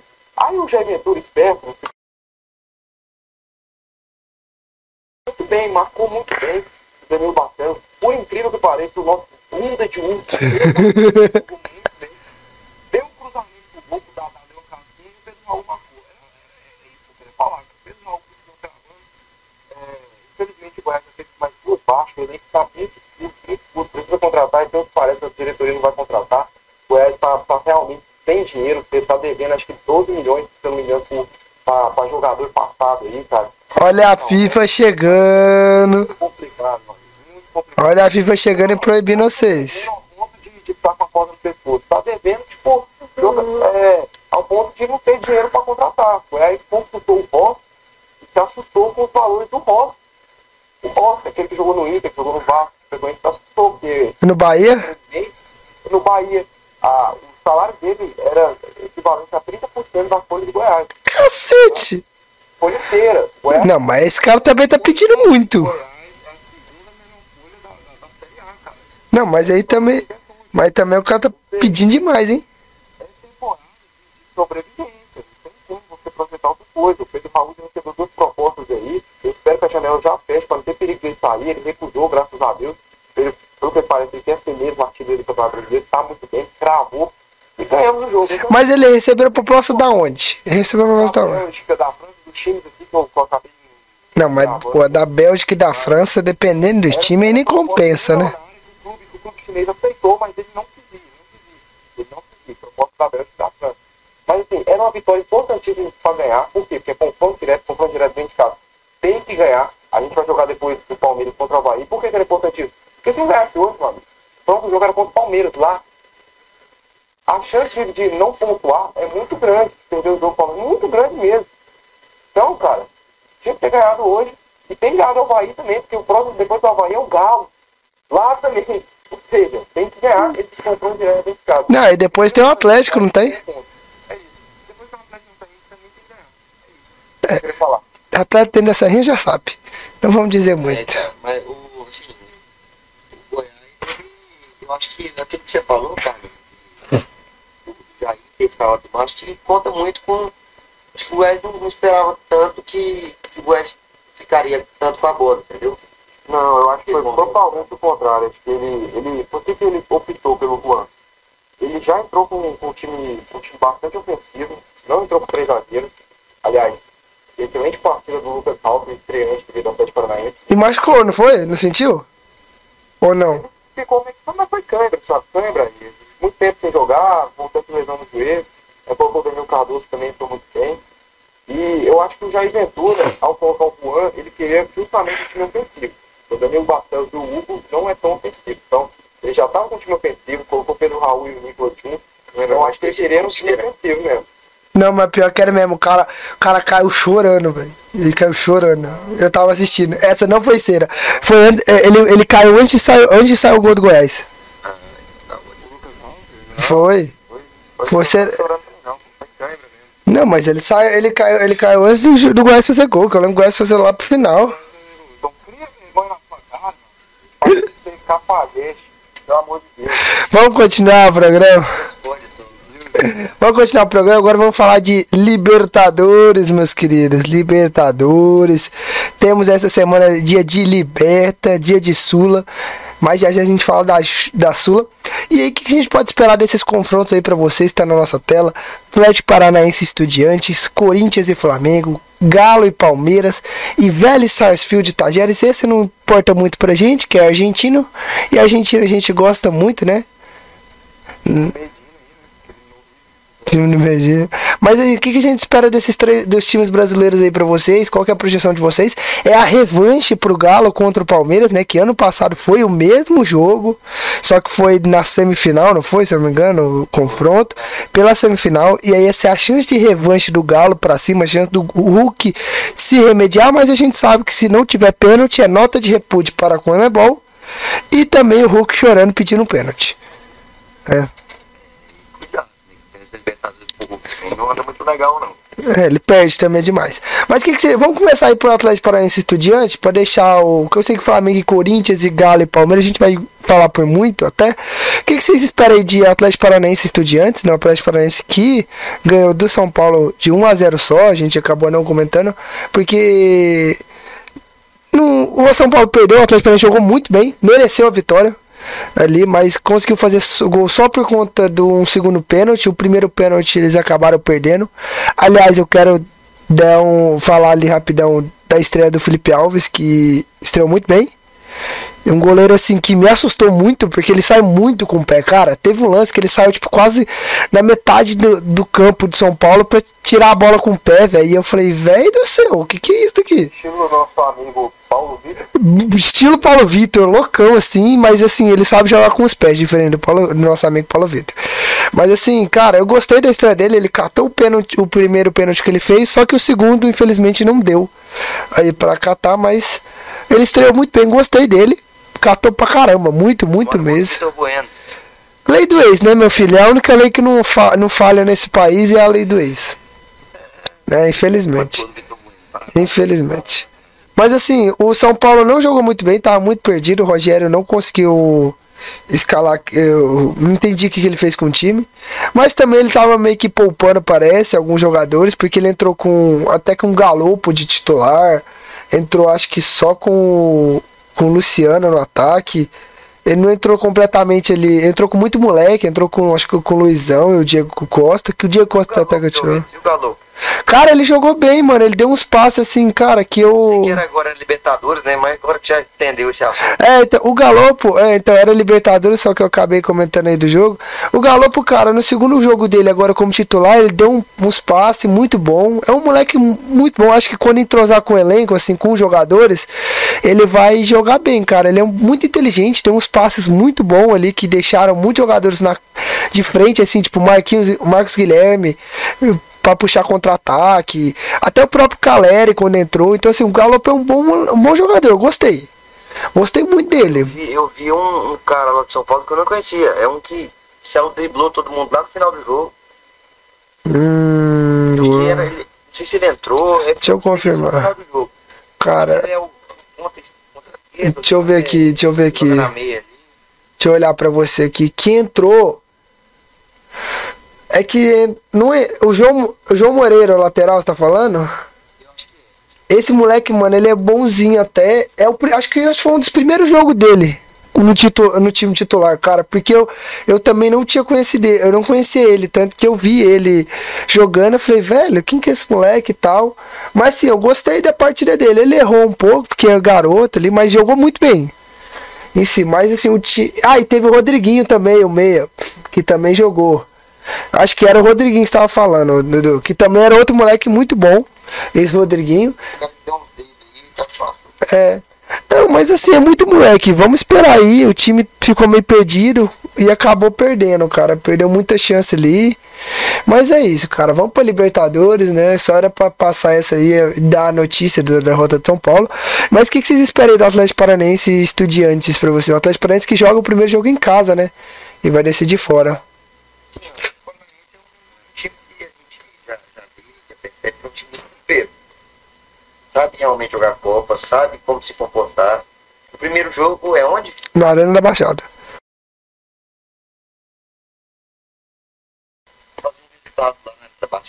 E o Filipão vem fazendo um bom trabalho lá, né? É, vem, vem organizando o time, o time do, do Paranaense. Muito organizado, apesar da partida ruim que fez contra o Flamengo na, na Copa do Brasil. Eu acho que foi. É, que ele tinha muita dificuldade de sair, né? é, no- nos ataques, nos contra-ataques, muita dificuldade. E eu acho que ele. Ver se ele começa a sacar um pouco, né? Sacar um pouco isso aí. Pra aprender, a- é, A cara podcast. para aprender, né? Para aprender a, a, a como poder fazer funcionar esse time do, do Atlético Paranaense nessas saídas mais rápidas, né? Que a gente viu ali muitas vezes. Não, e assim, o Atlético Paranaense não tem um time lento pra contra-ataque, tem um time muito rápido ali. Mas é que muitas vezes o, o contra-ataque não encaixa. É, então. Ia, ia lá pro Terans e o Terans não consegue segurar pela, porque não é um, um centroavante muito desse. Até contra o São Paulo, ele, ele- eles tiveram muito contra-ataque que eles bobearam, assim, que a defesa Ele- tirou. Então, ele é, o Terans é um bom jogador, mas é um cara que não consegue segurar essa bola. Não é aquele centroavante mais forte consegue segurar um pouco mais a bola para Chegada dos Pra- pontas. para chegar dos pontos, entendeu? Para distribuir o jogo pelas laterais. Então eu acho que o Atlético consegue sim fazer um bom resultado lá na, na Arena da Baixada. E no jogo de volta conseguir é, segurar esse resultado e. Mas a gente sabe que jogar na Argentina é difícil, né? Agora, É, difícil. Mas a gente sabe que, o, que- a equipe do Atlético é muito bem. Eu acho a equipe do Atlético muito bem treinada. E cê- vocês acreditam que o Atlético Paranaense chegar na semifinal bate de frente ali com o Palmeiras ou com o Galo? Trabalho na Flamengo. Deu muito trabalho, não. Deu Não, no, mas no- empatou no não. Maracanã, né? Conseguiu empatar no Maracanã. Não, é porque o, Car- o Carlinho bateu o pé, né? O Carlinho bateu o pé na Copa do Brasil, com não sei o quê. Do, do Bate o pé. Então, bateu o pé. Por que na Libertadores você não bate o pé? Também. É. Meu- meu sentimento é, Mas, enfim, eu também acho, eu concordo com o que o Dudu falou. Acho que o Atlético Paranaense também é. Também concordo que o Atlético Paranaense é um time bastante copeiro. time que está muito bem, não só nas Copas, mas também no Campeonato Brasileiro, está ali no G4. É um bom time, tem boas peças ali, o Canóbia, o Teran, então, tem o Vitor Roque também, que pode entrar ali no segundo tempo. Então, cara, o Vitor Bueno também, que até tá bem lá no Atlético Paranaense. Não, e eu tava. Tive que assistir o jogo na Furacão TV, né? Porque eu não sabia que estava passando na Globo São Paulo. Eu não sabia, eu não sabia. Na Globo Goiânia, mano. Cara, eu não sabia, eu acabei nem olhando isso, cara. É Inter e Galo passando, jogaço, duas equipes ali que estão é, ali na parte de cima da tabela. É, Os caras colocam pra passar na, na Globo Nacional, quem? Quem? Quem que eles colocam, Dudu? Então, Atlético Paranaense São Paulo. É, mano, eu, eu acabei, eu tive, eu não sabia, eu não sabia, eu não sabia que estava passando na Globo. né, Eu achei que, que se, não seria, não iria passar. E eu tive que assistir na Furacão TV. E eles estavam falando que, tipo, é o gol do Vitor Bueno. Torcida modinha, né? Eles estavam falando da, que a torcida. Que, a, o Vitor Bueno, esse, esse gol do Vitor Bueno aí, sa- é, salvou ele, da, a pele dele contra a torcida do Atlético Paranaense. Que se ele não fazia, a torcida do Atlético Paranaense ia pegar muito no pé dele. Então, assim. Não, ele vem jogando bem, mas não sei. Mas que torcidinha chata. E mais um ato de racismo. Mais um ato de racismo.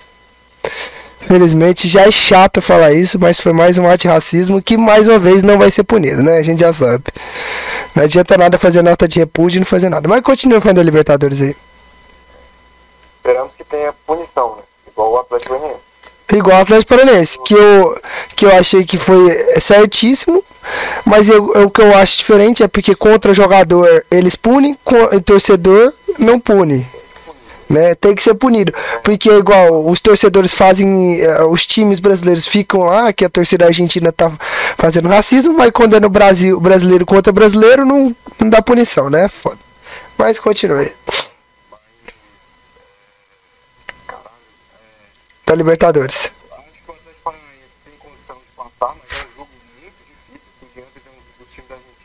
Muito bem, tanto no Campeonato Argentino, tanto no, no- no- na, na Libertadores. Eliminou o Fortaleza, que é um bom time com muita autoridade, muita autoridade mesmo. Que o Diante eliminou. Então eu acho que o Furacão tem que ficar ligado. Pra mim, o Furacão tem que fazer, tem que ganhar o primeiro jogo de 1x0, 2x1,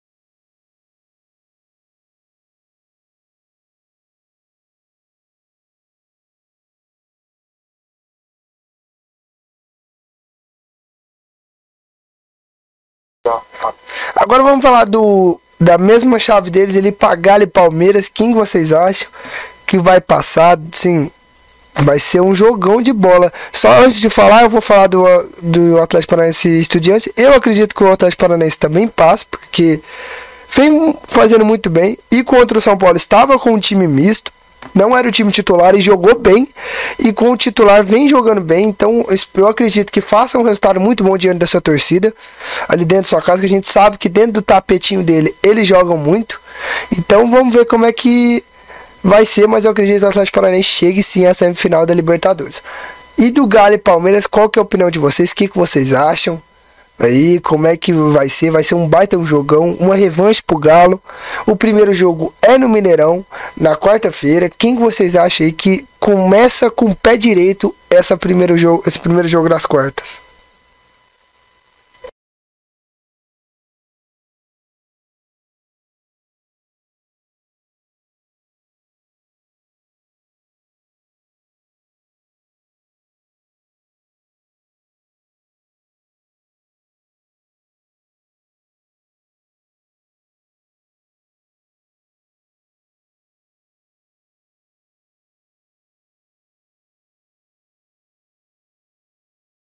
E muito menos como tretou contra o Flamengo, né? Na, na- pela Copa do Brasil.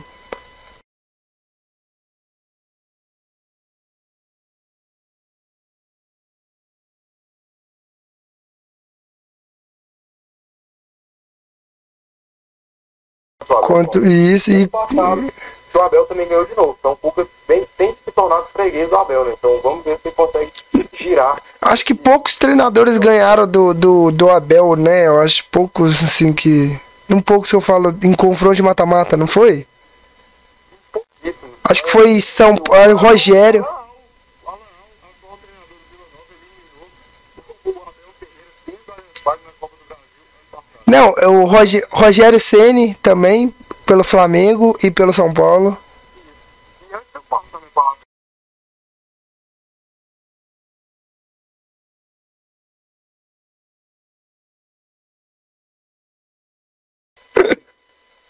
Tô vendo a chave aqui e eu não tô conseguindo ver o time dele. Eu não vi o time dele também na fase de grupo.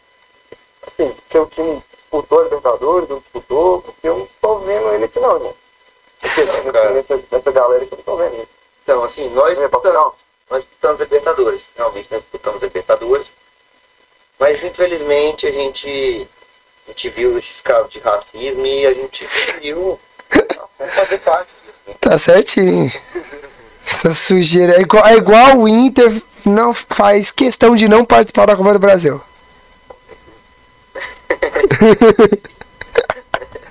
Não, aqui é assim, ó. Aqui é assim, ó. É facada atrás de facada, meu filho. Vambora. Mas assim, eu acho que esse confronto aí, cara, a gente falou do Galo. O Galo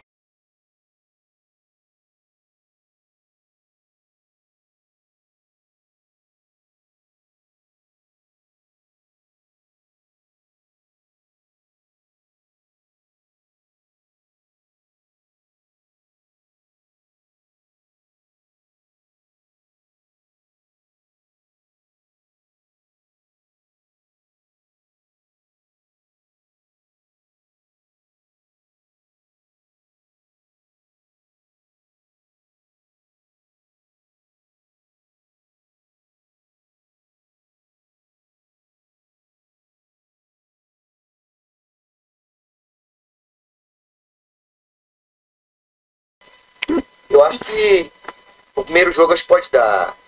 Acho que, eu acredito que deu um empate, cara.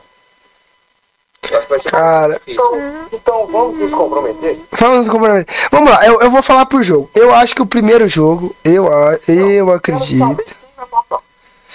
Galo, E por quê? Galo.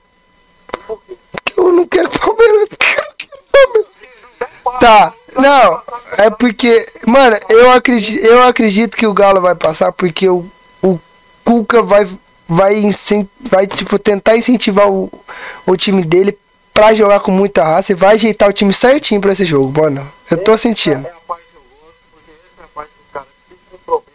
eu é lembro lá contra o, Santos, a. É, garotado. Então essa é a hora que não só o João Vitor tá sujeito a se fuder como todos nós. E você, É. Eduardo? Cara, assim, Quem vai passar é por essa frase do João Vitor aí, ele não precisava ter estendido ela. Falar, puro clubismo meu. puro clubismo. tá? Mas assim, eu acho que nesse confronto aí vai dar Palmeiras. Novamente, mais um ano. Porque o time do Palmeiras tá mais encaixado. Não, pelo amor de O Deus, Palmeiras velho. tá fluindo melhor. Palmeiras passa campeão de novo, não, velho. Palmeiras passa, cara. Palmeiras, vocês têm noção se o Palmeiras for campeão da Libertadores, é, tri, é o único time brasileiro tricampeão da Libertadores seguida e o único tetracampeão da Libertadores no Brasil? Hum, Ah, eu conheço, eu não, e é chato demais. Faz isso não, aí. Isso não é problema meu, né? faz isso não, velho. E, e tentem evitar isso. Mano, palmeirense é igual flamenguista. Vai passar. Eu acho esse jogo, mano. Eu acho que quem passa nessa porra aí, mano, é o Palmeiras. Alô, torcida do Galo, pode comemorar, porque o Carlinhos, tudo que ele fala é o contrário, então. Mano, mas eu também, eu, eu, pra mim, 51 a 49. Pra mim, 51 a 49. Eu acho que o Palmeiras passa, porque pelo seu treinador, e como o Dudu falou, tu tá mais organizado, e pelo seu treinador conhecer bem a competição e saber o que é Libertadores, o que é um mata-mata. Então eu acho que ele vai jogar bem tranquilo lá no Mineirão, o time sabendo o que vai fazer, fechadinho, vai empatar o jogo e no Allianz Parque eu acho que o Palmeiras vai ganhar de 1 a 0, cara. Então eu acho que o Palmeiras vai passar. Vamos continuar aí. Agora Corinthians e Flamengo, outro jogão. A gente já tava dando os primeiros indícios de falar desse jogo ali no, no quando a gente tava falando do Brasileirão e vai ser um baita jogo. O Corinthians vai começar jogando em casa diante da sua torcida. A gente sabe que a torcida do Corinthians é muito, tipo, dentro de casa faz uma festa. Não. Não, eu tava querendo procurar uma palavra que fala que dentro de casa a torcida do Corinthians é muito forte. Não, era forte, arrombados. Pau no cu de vocês. É, e é tipo, já contra o Botafogo já estavam cantando que terça-feira é guerra e, ter, cobrando o time de ganhar. Então, tipo, o, é, o, estádio vai estar lotado. Até a parte do Flamengo já foi vendida tudo, está lotada, já foram 4 mil ingressos vendidos. E vai ser um jogão assim, massa para assistir. E aí é difícil porque são duas torcidas que eu não gosto, mas pelo futebol apresentado, aí eu acredito que dentro de casa o Corinthians vai ganhar. Só que o Flamengo dentro do Maracanã é outra história. O Flamengo vai chegar à semifinal da Libertadores esse ano. Eu acredito. Qual vai ser a opinião de vocês? Eu acredito que o Corinthians vai fazer uma excelente partida dentro de casa. O puro clubismo. O puro clubismo. Não, não. não, mas eu. Foi, não, mas ó, mas foi a mesma coisa que eu falei. Eu falei que o Corinthians vai fazer uma, uma boa partida dentro de casa e dentro do Maracanã a gente, a gente sabe que o Flamengo é forte. E o Flamengo tem um elenco melhor. O casa é muito forte. A gente já comentou aqui, o Carlinhos concordou comigo. Mas agora que eu falei, ele diz que é clubismo. Isso é verdade. E acredito que o time do Corinthians, fora de casa, quando enfrenta adversários complicados, Corinthians funciona. Quando ele enfrentou o Atlético e quis ir de, de, peito aberto, não sei o que, tomou dois gols. É. Entendeu? Então eu acho que o Corinthians, dentro, lá dentro do Maracanã, vai saber amarrar o jogo, vai saber fechar o jogo, vai ser chato o jogo e o Corinthians passa. Eu acho que o Vitor Pereira como um bom estrategista que ele é, como um bom treinador que ele é, vai fazer um joguinho ali, primeiro jogo, um bom jogo, só que eu acho que o Flamengo vai ganhar os dois Eu acho meu Mengão malvadão, tô brincando. Mas como a gente, a gente sabe que o Carlinho é flamenguista, gremi, a gente sabe que o Carlinho é flamenguista, gremista, é, colorado, vilanovense, ele é tudo. Cruzeirense.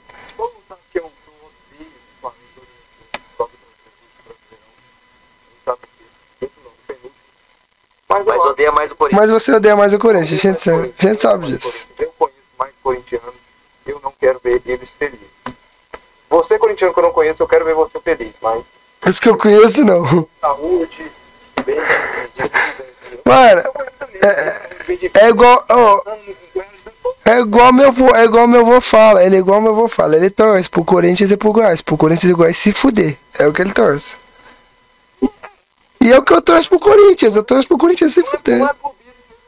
É. Se a gente não tirar esse recorte que o João Vitor falando, eu torço pro Corinthians. se fuder, se fuder. Não vai, porque quem faz o corte sou eu. Quem faz o corte sou eu. Não, não, mas isso aí vai podcast, meu amigo. Isso vai a gente arrancar o pedacinho. É, mas tem que deixar.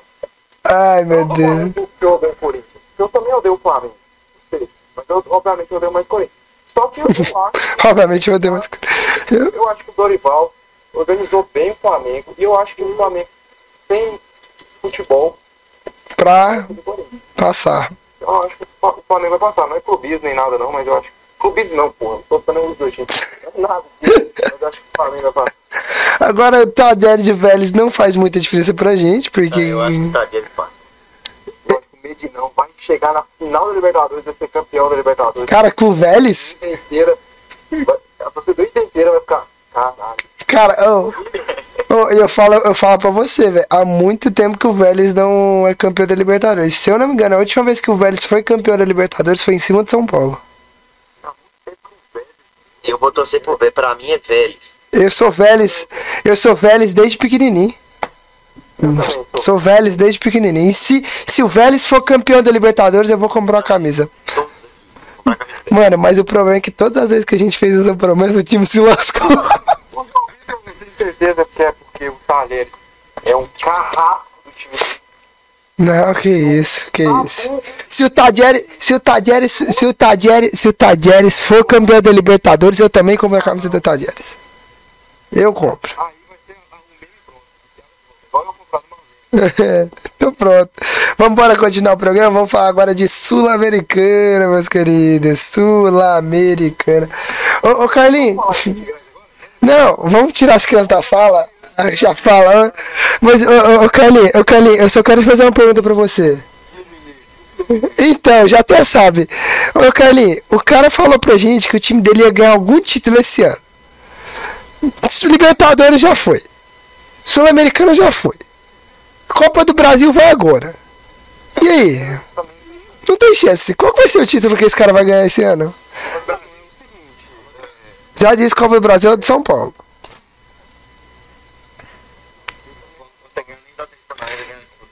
Olha que eu tô dizendo. Também duvido. Ah, o Iago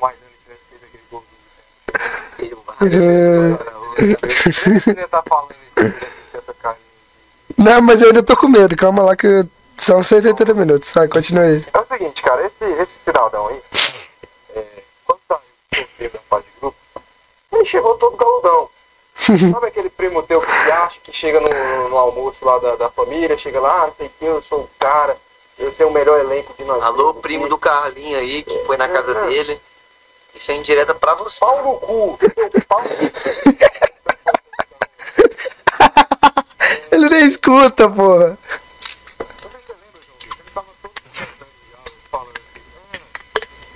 O meu elenco é melhor que o de vocês. Conclusão,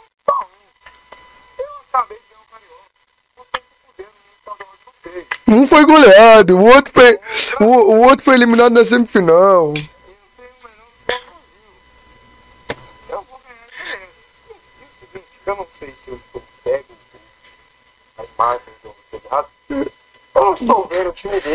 Nem. Não, peraí, peraí, cadê, cadê? Não, peraí, cadê? E nem nessa o time dele tá, né? Verdade, complicado. Eu não estou vendo o Meu amigo, Poderia é, sim, justificar? eu, eu me preocupo com coisas grandes. Coisas grandes. Pra ganhar a Copa do Brasil. Então, peraí, você tá, dize, você tá Eu dizendo não que. quero jogar, eu não quero jogar Série B continental. Eu não quero jogar Série B Série A, né? A. Não, o Carlinhos, o Carlinhos, ele só. tá- O Carlinhos, ele só. Aqui, Carlinhos. Então o seu problema eu já vi que é com a Comebol, né? É, ele não quer, ele não quer jogar, ele não quer jogar. O problema não é um problema. Acho que 109 anos do Fluminense é um problema com a. E não o Fluminense se recusa A ganhar títulos que a Comebol. carreira que é a Comebol. Eu concordo. Você está certinho. Mas eu concordo com você, não participe, deixe que o meu time continue participando e ganhando os títulos que eu tô nem. Importante é ganhar título. Eu não afim de, de, jogar a Série B do, do continente, tá? Então, É, é. com, com Copa do Brasil, É, inclusive o senhor Carlos não está. é. Tá, continuando aí. V- vamos. Um título continental. Você ganhar um título continental, É muito mais legal. conhecido no continente inteiro. Você ganhar a Copa do Brasil, pergunta lá pra um argentino, pra um colombiano, pra um chileno. Você sabe quem foi o último campeão da Copa do Brasil? Não sabe. O cara não sabe nem que Copa do Brasil. Pra ele é só campeonato Brasileiro e olha lá. estadual. Copa Libertadores. Só Copa do Nordeste pra ele. Ninguém liga pro Sul-Americano. Ninguém liga pro Sul-Americano. Vamos lá, vamos, vamos, vamos lá. Vamos pro primeiro jogo aí pra vocês, tá na tela aí, Atlético Goianiense Nacional, São Paulo e Ceará e Internacional e Melgar, os times brasileiros. E, e temos Independente Del Vale e Deportivo Tátira, que era pra ser o Santos, mas o Santos pipocou. Falar desse jogo aí. Não, esse jogo é o mais importante, aliás, é o mais im- muito importante, mas é daí que vai ser o campeão. Senão ele do. Do Nacional, né? Ah, não, velho. Mas tudo bem, vamos, seguimos, seguimos, seguimos. Ah, Seguimos, Ô, ô, Carlinhos, dá até desgosto de fazer programa com um cara desse, né? seguimos, seguimos, seguimos. O cara não entende futebol, mas tudo bem. Vamos falar do primeiro jogo aí, ó, do meu dragão, que vai até Montevidéu, foi até Montevidéu, está lá para hoje para jogar contra o Nacional do Uruguai, 7h15 da noite. Vai ser um jogão e possivelmente estreia do Soares, a gente não sabe, né? Soares, eu vi o Soares foi inscrito sim na Sul-Americana, mas a gente não sabe, porque ele teve só um treino, ele chegou no domingo de manhã e treinou só hoje, só segunda-feira de tarde. Então a gente não sabe se o treinador vai colocar ele pra jogar. Apesar dele ser o maior artilheiro da seleção uruguaia e tudo mais. Né? Então a gente não sabe. Vai ser um jogão difícil. O Atlético tem muitos jogadores aí que chegaram já inscritos, como Kelvin, Peglow, é, Peglo, Peglo. Pegou. É. Contratar, contratar é Messi, viu? Ah, sai fora. O MSN, É, vai trazer o Neymar também. padoca lá. É, porra. Ele. Padoca. Mas assim, vai ser um jogão aí diferente de assistir. Vamos ver como é que o Atlético vai. Espero que o Atlético faça o resultado lá. Pra conseguir aqui segurar dentro do. Do Serra, mas o meu medo é que jogo fora de casa o Atlético quer bater de frente e toma um sabugada. E o meu medo é nós tomar uma goleada lá e lascar tudo. É assim. Acho que Sem clubes. O quê? Porra, você pergunta? Clubismo. Não, sem clubismo, cara. Pô, mas eu vou falar do meu time de qualquer jeito, mano. Eu acredito que meu time vai ter raça suficiente pra conseguir passar. Sem clubismo, eu acredito. Apesar que meu time tá se lascando. Não, apesar. Ok, vou dar a explicação. Apesar. Apesar de. meu- Não, vamos lá. Só pra você, Karen. Vamos lá. Não, vamos lá, vamos lá. é clubismo. Pera aí, vamos lá. Apesar do meu time tá se lascando no Campeonato Brasileiro, a gente já viu em todas a- que as duas Copas que o meu time tá jogando, ele tá dando a vida. A culpa não é- se o Atlético for lá e meter dois no, no Nacional dentro da casa deles, a gente tem chance, pô.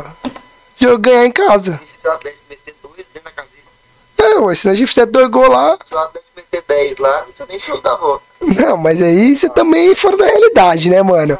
Eu tô falando. né, 2x0. Não tem chance de fazer dois gols. Ah, não. Isso Não, velho. Tá bom. Porra. Né? Pra mim, óbvio.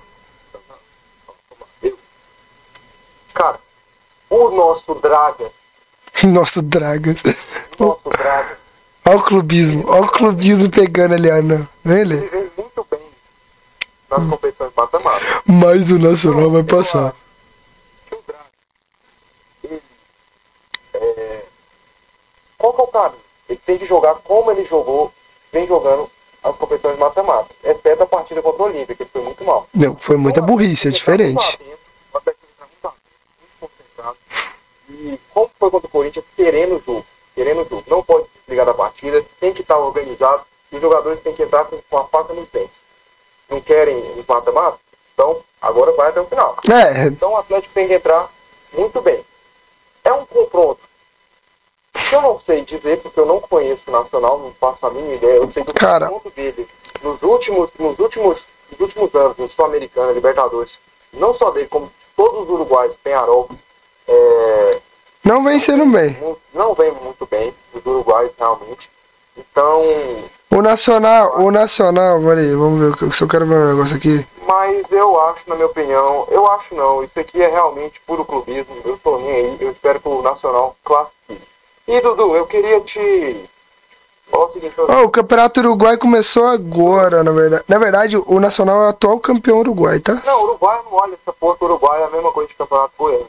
É a mesma coisa eu falar, ah, o Goiás tá muito bem, o Goiano vai chegar e enfrentar o Flamengo nós vamos bater de frente Flamengo. É o Campeonato Uruguai é uma bosta. O seu Uruguai que disputa a gente, o seu campeonato é uma bosta. Não, se, ti- se tiver um Uruguai escutando a gente, pelo amor de Deus. Aí. voltando aqui. Tem bons jogadores, sempre sai bons jogadores do Sai. Uruguai, tá uma porra. Mas vamos lá. Pelo futebol goiano, eu sou um admirador do futebol goiano. Gosto do futebol goiano, então eu estou torcendo pro Nacional. Obviamente, clubista. Não é clubismo, não é clubismo. Não.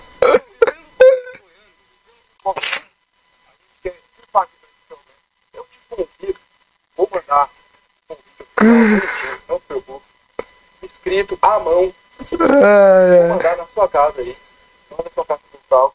Eu te convido para no jogo da volta, nós estamos presente vendo o Luiz Soares macetar um patético lá no estádio Serra Dourada. A não ser que o ingresso for um milhão e meio de reais. Não, o ingre- o ingresso vai ser uns 80 conto. Vamos dar aceito. Convite Vamos aceito, falar. mas eu quero convite é, aqui na minha caixa de. de Correspondência. aqui, Caixa de correspondência. então tá, mas assim sim. Eu vou falar pra você que realmente assim, a gente Vamos chegar importa, falando espanhol lá, né? Ó, a gente se importa muito. Quero ver. Nossa, eu quero ver, mano. E eu tenho, e eu tenho, e eu tenho a camisa do Nacional, só que eu não vou emprestar pra vocês. Isso que eu ia falar, Vitor. Eu te proponho aqui, mano, Hum. uma brincadeira. Se o Nacional passar, você vem apresentando o programa com a camisa do Nacional no outro. Só porque eu tenho a camisa do Nacional, né? Não. É, eu venho, eu venho. Cara, eu acho que o Atlético. É o que o Carlinhos falou. O Atlético, quando ele. No brasileiro ele não vem tão bem. Mas ele tem que manter aquela pegada que ele tem nas Copas. Tem que manter aquela pegada, aquela vontade de vencer, aquela gana. E saber jogar de fora. Saber jogar lá, entendeu? No Uruguai. Que lá vai ser um jogo dificílimo pro Atlético. Entendeu? Saber jogar lá, conseguir ver se consegue sair com um empate lá. para resolver o jogo em Goiânia. Eu acho que esse é o caminho certo para o Atlético é, pensar em, em- em ir para a próxima fase. Não pode jogar tudo ao vento e acreditar no, no, na, na aleluia, né? Que não vai tomar quatro gols, cinco gols. É. É Mas. isso, assim, a gente, eu acho que o Nacional passa, assim. E pelo bem do futebol goiano, eu acho que o Atlético. Eu, eu sou, assim, eu gosto muito do Atlético, né? Adoro o Atlético. Então eu acho que o Atlético tem que cair fora dessas competições para ver se consegue lutar no brasileiro, né? Pra permanecer no Série A. Não é, não é nada que, pô, é eu tô torcendo clubismo, contra o nem nada. Atlético, nem nada. É porque É. bastante. realmente muito preocupado com a situação do Atlético. É, deixa tá, tá É, não, é, isso é verdade, né? Não, sem clubismo. só no brasileiro. Mas assim, eu tava até conversando, tava até vendo aqui no Twitter, alguns torcedores estavam até comentando que há uma leve suspeita, uma leve, sus, leve suspeita, de, especulação não é, não é falando que é verdade, tá? É suspeita, hipótese de torcedores no Twitter que dizem que o Atlético parece que quer se livrar da Sul-Americana por ser uma competição que não dá um lucro tão grande, apesar de dar uma visibilidade muito boa para a marca, para tentar focar no Brasil, se manter no brasileiro, porque tá desgastando muitos jogadores importantes e que a chance de ser campeão pode acabar esbarrando na semifinal. E é claro que na Copa do Brasil é a mesma coisa. Mas ele- eles acreditam que é que, quer- que o Atlético quer descartar, descartar isso para chegar mais longe na Copa do Brasil e, se mel- e melhorar no brasileiro para ganhar o lucro da Copa do Brasil, que é maior. Porque, igual, só de, das fases que a gente tá, a gente já ganhou mais do que ganha- vai ganhar a Sul-Americana. Assim, já vi então aí os torcedores do Atlético caçando desculpas. Né? Não é desculpa. Eu, se for eliminado, se for eliminado, eu vou vir de cara a tapa, eu vou ficar muito chateado pela eliminação. Mas eu não vou inventar desculpa. Perdemos, vou perder, vou falar porque que a gente perdeu. Se é porque o cara jogou mal, se o cara foi isso não. Não vou arrumar desculpa. Ah, que é, porque o time quer. daí Eu tô cagando. Ué, eu estou sendo sincero agora. Eu estou sendo sincero. Ué. Eu não tô gravando aqui, não. Meu time tomou 4 por Flamengo. 4. Não, eu ia. gra- Domingo. Não, no dia eu ia gravar. É. Eu ia gravar. Merda, mano. Tá gravando, queria pular o jogo, na marra. Que eu falei, não. Thiago é lavar. Vamos, vamos falar em São Paulo e Ceará agora. Esse jogo, se vocês não falar que o Ceará vai passar, eu saio dessa mesa. Eu vou embora desse programa. Eu- vocês vão se eu falar de São Paulo, vocês vão falar que é clubismo de novo.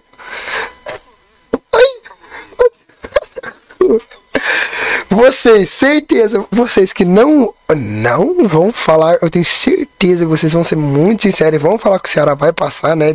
Porque vocês são embasados na informação. Né? E a minha opinião é que o São Paulo vai passar e vocês vão falar que eu sou clubista. Mas tudo bem. Quem que vocês esperam aí que passa aí de Ceará e São Paulo? Que imaginando os, do- os dois times aí nesse campeonato brasileiro aí, como é que tá? Assim, cara, assim, é, a gente é notável que o elenco do São Paulo é muito mais qualificado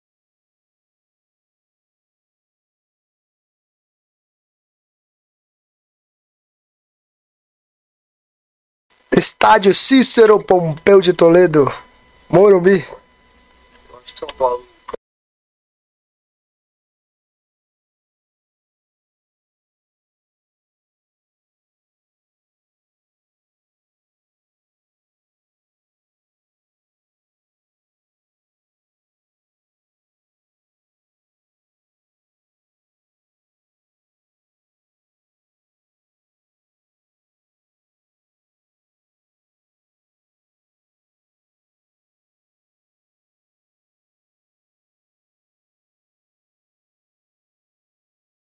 Mas, não, ó, mas tem uma história que. de- essa da moeda cair em pé, isso é bom pro São Paulo. São Paulo, uma vez, bem antiga, uma história contar rapidão, que era. Os caras estavam falando um ano aí que o campeão ia ser decidido no cara coroa. Ou era Corinthians ou era Palmeiras. E aí o São Paulo foi campeão paulista naquele ano. E aí eles falaram assim, o São Paulo só seria campeão paulista se a moeda caísse em pé. Aí o São Paulo foi campeão paulista e os caras pegaram a moeda e botaram em, em pé em cima da taça só pra comemorar e zoar os caras. Então continue falando que a moeda cai em pé que o São Paulo é campeão.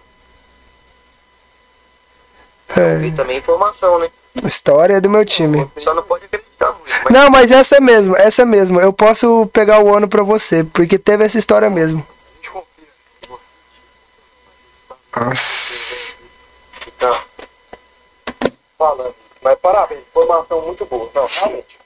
Não, agora sem brincadeira. Formação foi, foi, foi pica, foi boa, parabéns. Agora eu, eu só tenho. a- A gente, a gente critica. Mas a- essa história foi real. Acho que foi um dos primeiros paulistas do São Paulo. Porque foi um dos primeiros paulistas do São Paulo e, e os jornais da época não acreditavam que o São Paulo seria campeão. E aí eles falavam, ah, o São Paulo só é campeão se a moeda cair em pé. Aí o São Paulo foi lá, foi campeão. Aí eu não lembro o nome exato do jogador que fez isso. Ele pegou a moeda em cima da taça, da taça e botou a moeda em pé e falou: o São Paulo foi campeão e a moeda caiu em pé. Certo, trouxe informação, enriqueceu esse podcast. Ô, Vitor, aqui, ó. Reverência. Reverência, reverência. O São Paulo, Olha o clubismo. São Paulo, muito forte. Eu acho que venceu todas. Na Sul-Americana. Não, não, não. Confronto de mata-mata esse ano, acho que o São Paulo venceu todas as suas partidas no Morumbi. Então é um time realmente muito forte no Morumbi. Só que o São Paulo, cara, vem jogando uma bolinha pequena. Mas muito. Tem que melhorar pra caralho, velho. E o time do Ceará não é nem um pouco bobo, mas não é nem um pouco bobo mesmo. Mendonça, o Guina. Então, realmente, cara, eu não tô querendo sacanear o né? Não tô querendo sacanear o JP. mas eu acho, cara, eu acho, juro, eu acho que o Ceará vai passar. Óbvio que o São Paulo tem, tem, tem grande chance de passar. Mas eu acho que o São Paulo não vem muito bem. A gente viu contra o América Mineiro, teve muita dificuldade. Então eu acho, cara, que o, que o Ceará vai passar, cara. Acho que o São Paulo vai vencer no, no, no Morumbi. E no Castelão, cara, eu acho que o, que o Ceará vai ganhar. Minha opinião, não é tipo zoando o João Vitor nem nada. Não, sua opinião, Não, eu concordo concordo. que é um jogo muito difícil, mas eu acho que o São Paulo tem, tem assim, totais condições. Pra mim, São Paulo é favorito. Na minha opinião, na minha opinião, na minha opinião, eu, como torcedor do Inter, eu não queria pegar o Ceará. Juro, juro, não queria. Não, eu também não queria. Eu não queria, não. É muito difícil. Não queria. Então, é um confronto muito difícil. Não é sacaneando o São Paulino e o João Vitor, não. É porque é um confronto muito foda, cara. Confronto muito foda. Se o São Paulo classificar, o São Paulo vai ganhar uma casca muito boa pro restante da competição, cara. E o São Paulo sofreu contra o América, né? Sofreu contra o América. Mas vamos ver, vamos ver, vamos ver. Ah, Aqui, ó, só pra confirmar pra vocês o ano exato dessa história de onde a moeda caiu em pé, foi no dia 3 de outubro de 1943. O São Paulo enfrentou o Palmeiras no Pacaembu e com empate em 0 a 0 obteve o resultado que precisava para sagrar-se campeão paulista daquela temporada. Foi o primeiro título da competição oficial do tricolor depois de reorganizada em 1935. E o primeiro no então ainda jovem estádio municipal de São Paulo.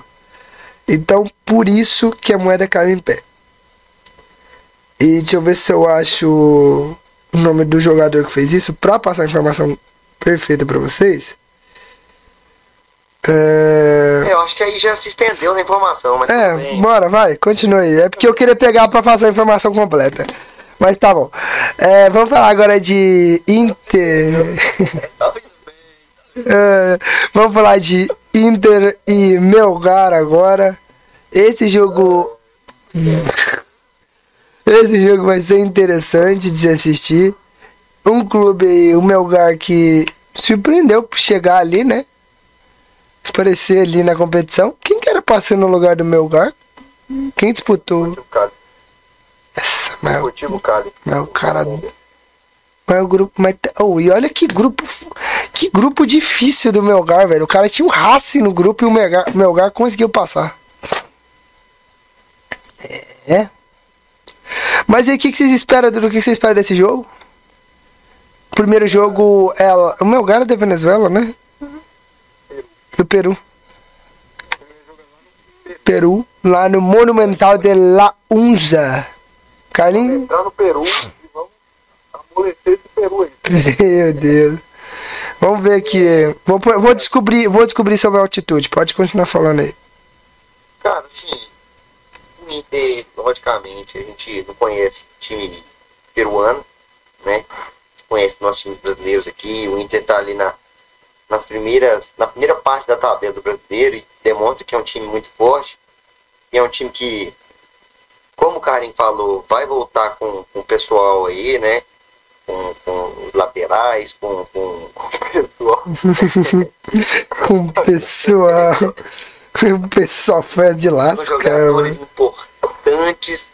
Então, assim, cara, eu acho que o Inter tem total condição de passar nesse confronto. E assim, Pessoal. eu acho que isso, o meu passa ganhando dois jogos. Zero clube, zero nada. A altitude aqui, ó. A altitude é de 2.335 metros. Então é, ó, nossos, ou- nossos ouvintes que escutam o nosso podcast, vocês São Paulinos que tá puto comigo, com- puto com o Dudu, você que torce pro, pro Inter, que tá puto, não leva a gente a sério aqui, que a gente não é Sport TV, não é ESPN, a gente aqui é clube, na veia, Muito, mas muito. na veia, na veia. Aqui é pra ser clubista mesmo, entendeu? Fica bravo porque eu falei que o Ceará vai passar, porque o João Vitor falou que não sei quem vai passar, não fica bravo. Aqui a gente não é especialista em porra, Ô, rapidão, vocês querem uma, uma informação desnecessária que eu tava vendo aqui? Tô de boa aqui na, tô aqui na Wikipedia, aqui no, no Google, pra descobrir o, a altitude da cidade, da, lá da cidade, né, de onde o meu lugar joga.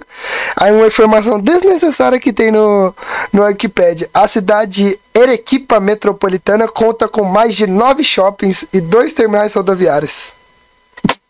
Não. Puta informação desnecessária, velho. Eu quis passar porque é desnecessário.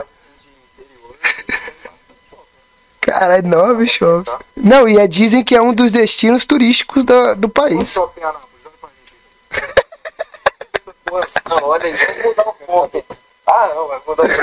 vamos não, continuar. Vamos falar. Que continua, cara. Continua falando aí que eu vou descobrir quantos jogos tem quantos shoppings tem em Anápolis. Mano, recado. Aqui pra delegação do Inter aqui, ó. Jogadores, comissão técnica. Vê se dessa vez não caga no pau no primeiro jogo.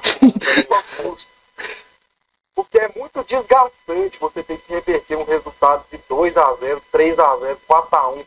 É muito desgastante, cara. Muito mesmo, velho. Não, mas assim que é legal, pô, pra quem tá assistindo.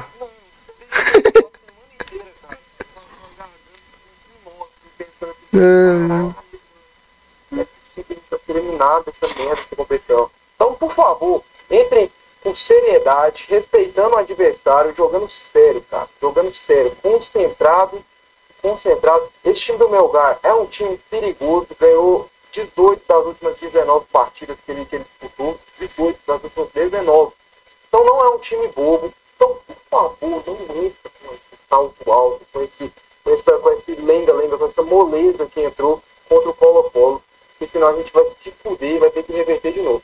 Então é o seguinte, cara, o jogo, a gente vai ter a volta do Alan Patrick, do Tyson ali pro banco de reserva, vamos estar com o Wanderson, vamos, ó, a gente vai estar com o Wanderson, a gente vai estar com o Pedro Henrique, a gente vai estar com os nossos laterais, a gente vai estar provavelmente com o time completo. O Alan Patrick no banco ali, Tyson que ainda tá meio que recuperando um pouco, acho que o Mano vai começar jogando. Então, por favor, cara, vamos sair de lá com resultado positivo. O que é um resultado positivo? Vitória ou empate. Um empatezinho já é muito bom que a gente decide aqui no Beira Rio e no Beira Rio a gente vai ganhar. Independente do, do, do resultado da ida no Beira Rio, acho que a gente ganha. Então é isso, cara. É isso que eu tenho que falar. Eu acho que o Inter passa e a gente vai ser. Vamos lá, vamos lá. Agora para informar. Não, só antes aqui, muito obrigado, Carlinhos. Tá? O Beira Rio, independente do resultado lá, o Beira Rio, o Inter ganha. Se perder, já sabe, né? Cortezinho maroto, cortezinho maroto. Cortezinho maroto. Se perder, você compra uma camisa do meu lugar.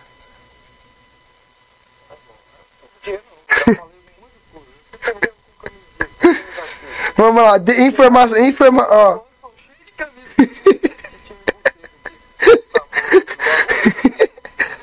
Pai, informa. Eu, eu quero fazer um combinado aqui com vocês. Ca- Caso nós em alguma das competições, a gente vai fazer o podcast. O João Vitor vai colocar aqui nesse cantinho aqui, ó. Nesse outro aqui, ó. Aqui, ó. Tem aqui, ó. Vai colocar exatamente o escudo do time que gente foi eliminado. Pra não ter que gastar dinheiro, né? Porque gastar dinheiro já tá fora já. Tá difícil, a gente não, a gente, a gente não, a gente, não, a gente não ganha nada com esse programa. Beleza. Vamos lá, ó, informação desnecessária. Anápolis tem seis shops. Pronto, informação desnecessária. Vamos lá, vamos lá. Deixa eu falar aqui, eu acredito que lá na altitude o Inter vai ter problema de para jogar, vai tomar dois gols e vai ter que reverter dentro do Beira Rio. Vai ter, vai ter que reverter dentro do Beira Rio e vai e vai e vai fazer só 2 a 0 e vai levar o jogo para os pênaltis, vai passar nos pênaltis. O Inter chega à semifinal passa nos pênaltis. Esse para mim é o jeito de- qual, qual vai ser o resultado. Agora vamos para para o próximo tema? É porque eu sou, tô sentindo. Eu também acho que o Del Valle passa e o Del Valle é muito perigoso e vai eliminar o Inter. Vambora aqui.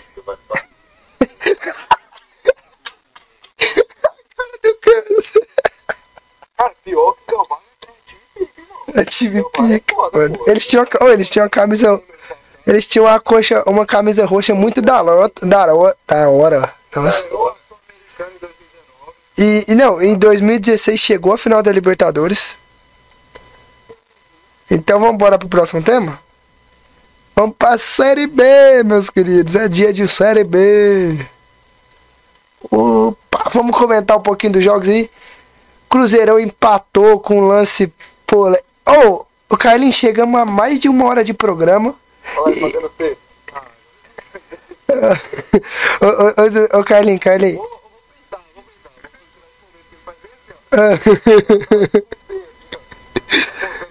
Carlinhos, Carlinhos, Carlinhos. Aí chegamos a uma hora de programa e a camisa do Vila não caiu ainda. Mas a. Uma hora e. 40, 50 minutos. Não cairá, não cairá, Até o fim do fim do, do ano ela, ela vai cair.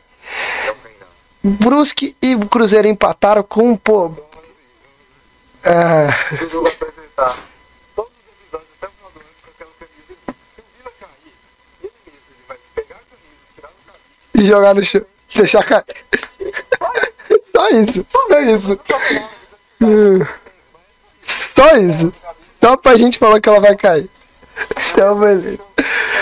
Então vamos embora. Então tem que lembrar disso aí. né? Não, é, essa acho que lembra. Mas vamos lá. O, o Cruzeiro empatou com o Brusque lá. Com um, pole, com um pênalti muito bizarro. Cara, eu não, eu não entendi depois que eu vi o lance. Caralho, achei muito vergonhoso, mano. Mas o cara deu dois toques. Não, deu dois toques, dois toques, obviamente deu dois toques. Muito, assim, deu muito. Até que a bola subiu. Deu dois toques. Sabia dessa regra por causa da final da Copa do Brasil 2017, justamente com o Cruzeiro e Atlético Mineiro, que o, o Muralha ficou reclamando que o Thiago Neves deu dois toques e tal. Pai, Cruzeiro e Atlético Mineiro?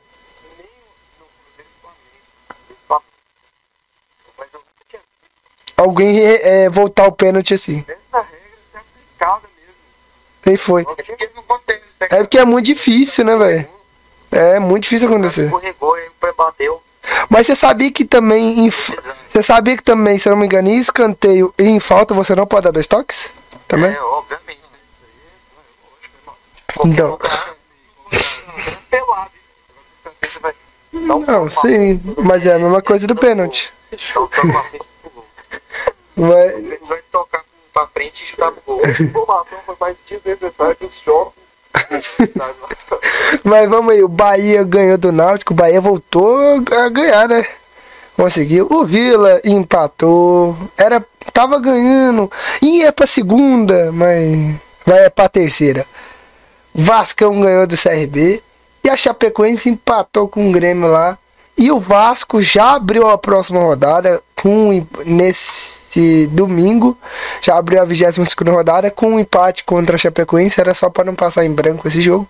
Mas aí, meus queridos, a tabela ali do segundo para baixo tá bem bolada ali, né, galera? Na Série B. Carlinhos, você que é o especialista da Série B nossa.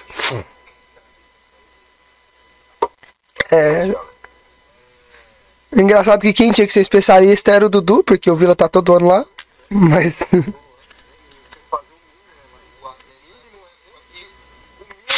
muito difícil pra ele, de acompanhar tipo, o campeonato que o time dele não ganha. Mas é realmente muito trabalhoso. Cara, mas vamos lá. É... O Vasco tropeçou, vai pro time do G4 tropeçando. Tem um lado que o G4 tropeçando. Aí é um do Paulo. Times aqui estão bem fortes, muito colocados. Tem que aproveitar.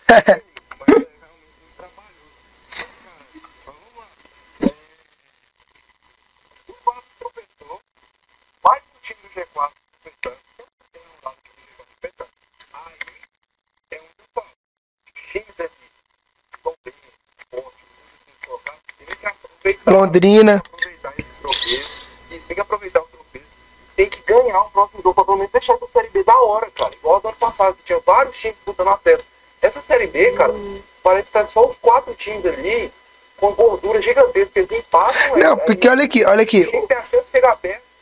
O Grêmio, o Grêmio. Olha, olha, presta atenção. O Bahia e o Grêmio tem 37 pontos. O primeiro fora tem 32, que é Tom Benz. 5 pontos, cara. 5 pontos. O Vasco tem 39. 39, esse é hora, cara. Não, e olha aqui, ó. A Tom Ben, ó, a Tom Ben, ah, mas aí a Tom Ben se lascou, né, bebê? Tom Ben pega o Cruzeiro, velho. Dentro do Mineirão.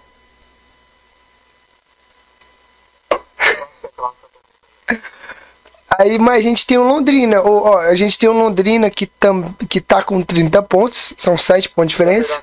Mas vai pegar o Novo Horizontino. E o, Sport, o Sport vai pegar o Criciúma. Cara, vamos deixar essa série B mais da hora aí, cara.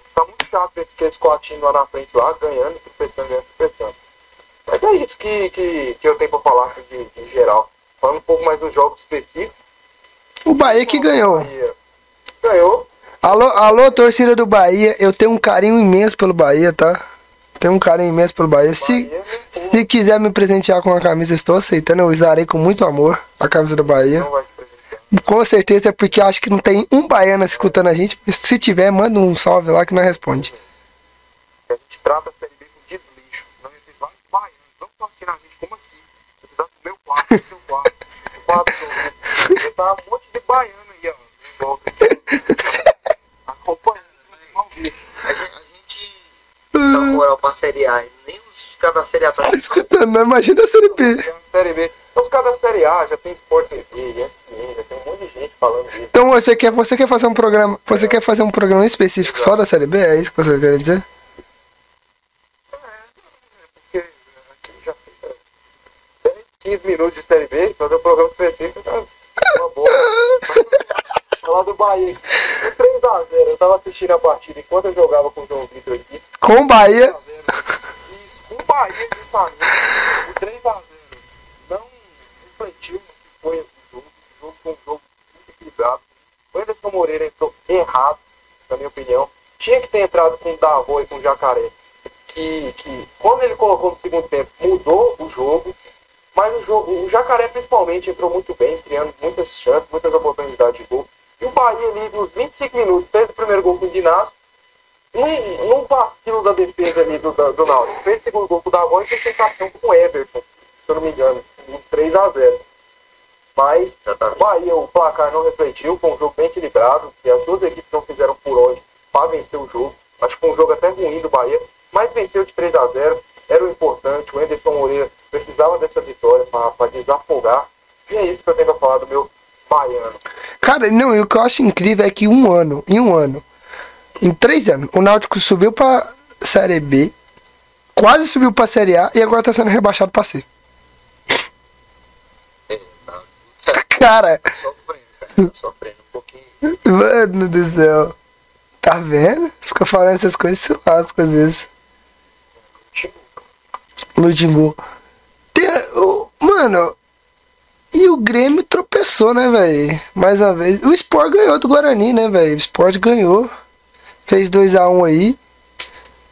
Dentro de casa. E o, o Sport. Não, e o, e o Sport.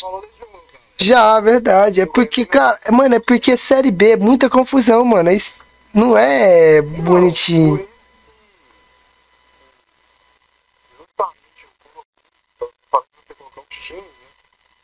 É, sim. Vamos. Vamos, vamos, vamos, comentar do, do Vila? Vamos falar do Vila agora. A gente esqueceu de falar do Vila. Esquecemos de falar do Vila. Tava esquecendo do Vila. É porque, velho, Vila, você sabe, né, Carlinhos? Hum, hum, é. É a choradeira. É. Ah, ver. Fala, diga, diga, diga, diga. Tô choradeira. Não, tem choradeira não, mano. Tem choradeira. Choradeira. É porque final. É porque, oh, finalmente. Ô, Carlinhos, ô, Carlinhos, Carlinhos. É. É, final, finalmente, finalmente, o sonoplasta da Série B aqui do Vila parou de chamar. Chama o Igor, chama o Igor, parou. Cara, os caras tem, tem uns 4, 5 episódios que eu nem cito o nome do Igor e os caras já tá, ainda tá agora com Igor na cabeça. Acho que o meu ouvido tá com a- algum. Ele quer tomar uns banhos de, de, de, de saia. Não, não. Quem faz isso é você. Quem faz isso é você. Não, quem faz isso. Quem faz isso é você, cara. Me lembro do Igor aí. Oh, mentira, que não lembro. Tá com fotinho do Igor no quarto. Tem fotinho do Igor no Quando eu quarto. falei do Igor? Quando eu falei do Igor agora? Eu- recentemente? Seu papel de parede do celular não foi um Igor. Pelado no meio da rua. Porra. Porra. É, Que eu vou Beijando, beijando o Igor. É o Igor aí, ó. Botou o peru no Igor. Claramente o Igor de peru. Mas vamos lá. esse programa é uma porra mesmo. Ah, né? eu achei. Essa é a sua proposta.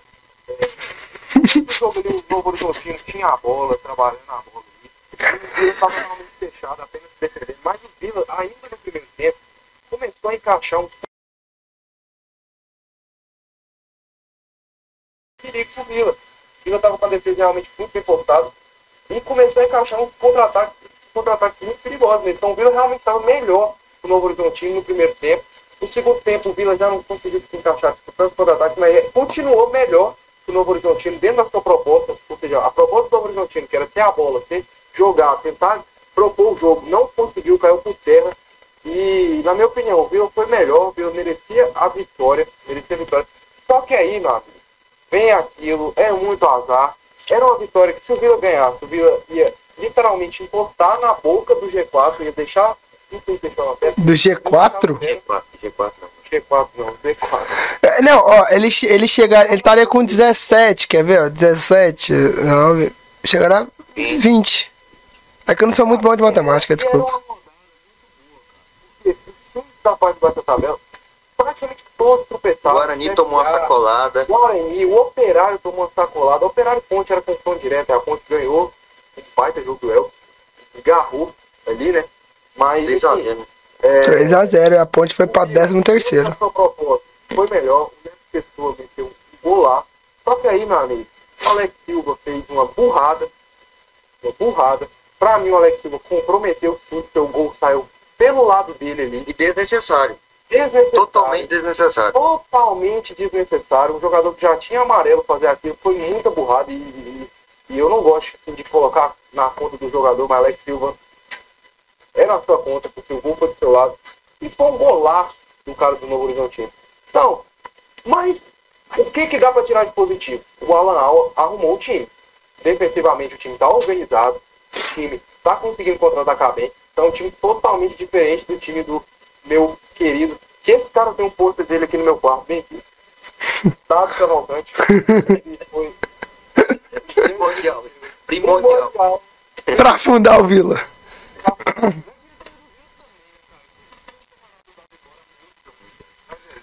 Mas, mas assim, com mais um empate, a fé ainda cresce, você vendo o Dudu cresce, vendo o, o Vila jogando bem, vendo o Vila Demais, Ajeitando? demais. Assim, minha fé no Vila voltou bastante. Porque ultimamente o Vila, é, a gente tá aquilo, né? Que a gente falou, inclusive, do Botafogo. Time no buraco. A gente sem perspectiva nenhuma, sem esperança nenhuma. e vê uma luz no fim do túnel. Draga muito grande. Dragas? o Alan, assim, subindo o Vila, né? Subindo o patamar do o Vila estava horroroso, estava péssimo, estava feio de ver, desorganizado. E a gente vê com o Alan Al um time mais organizado, um time que defensivamente deixa menos espaço, entendeu? Coisa que o time do Dado sofria bastante, deixava muito espaço e não era efetivo na frente. Então, assim, cara, ele voltou com, com a solidez defensiva do Vila. Eu acho que o Vila é um time que vem fazendo realmente boas partidas, melhorou bastante ali. Eu acho que é, até o, o goleiro Tony, que vem fazendo grandes defesas, fez grandes Não, eu, acho que finalmente, finalmente o, o- não, finalmente o, o Vila encontrou um goleiro ali pra Série B que tá salvando o time. falar pra você, pra mim o Jorge não é um goleiro ruim, cara. Pelo contrário, é um goleiro muito bom. Só que ele teve falhas que prejudicaram bastante. Foram pontuais, cara, foram pontuais, né? Só que fazia grandes partidas. E o Vila agora é um time mais organizado, é um time que a gente, que a gente traz um pouco a esperança pra gente. O Vila conseguiu a vitória ali contra o Vasco, já deu um pouquinho do embalo. O Vila começou ganhando, fez realmente uma boa partida ali contra o Novo Horizontino, fez uma boa partida ali no, no final do segundo tempo, do primeiro tempo ali, conseguiu realmente é, encaixar aqueles contra-ataques que o até falou. Né?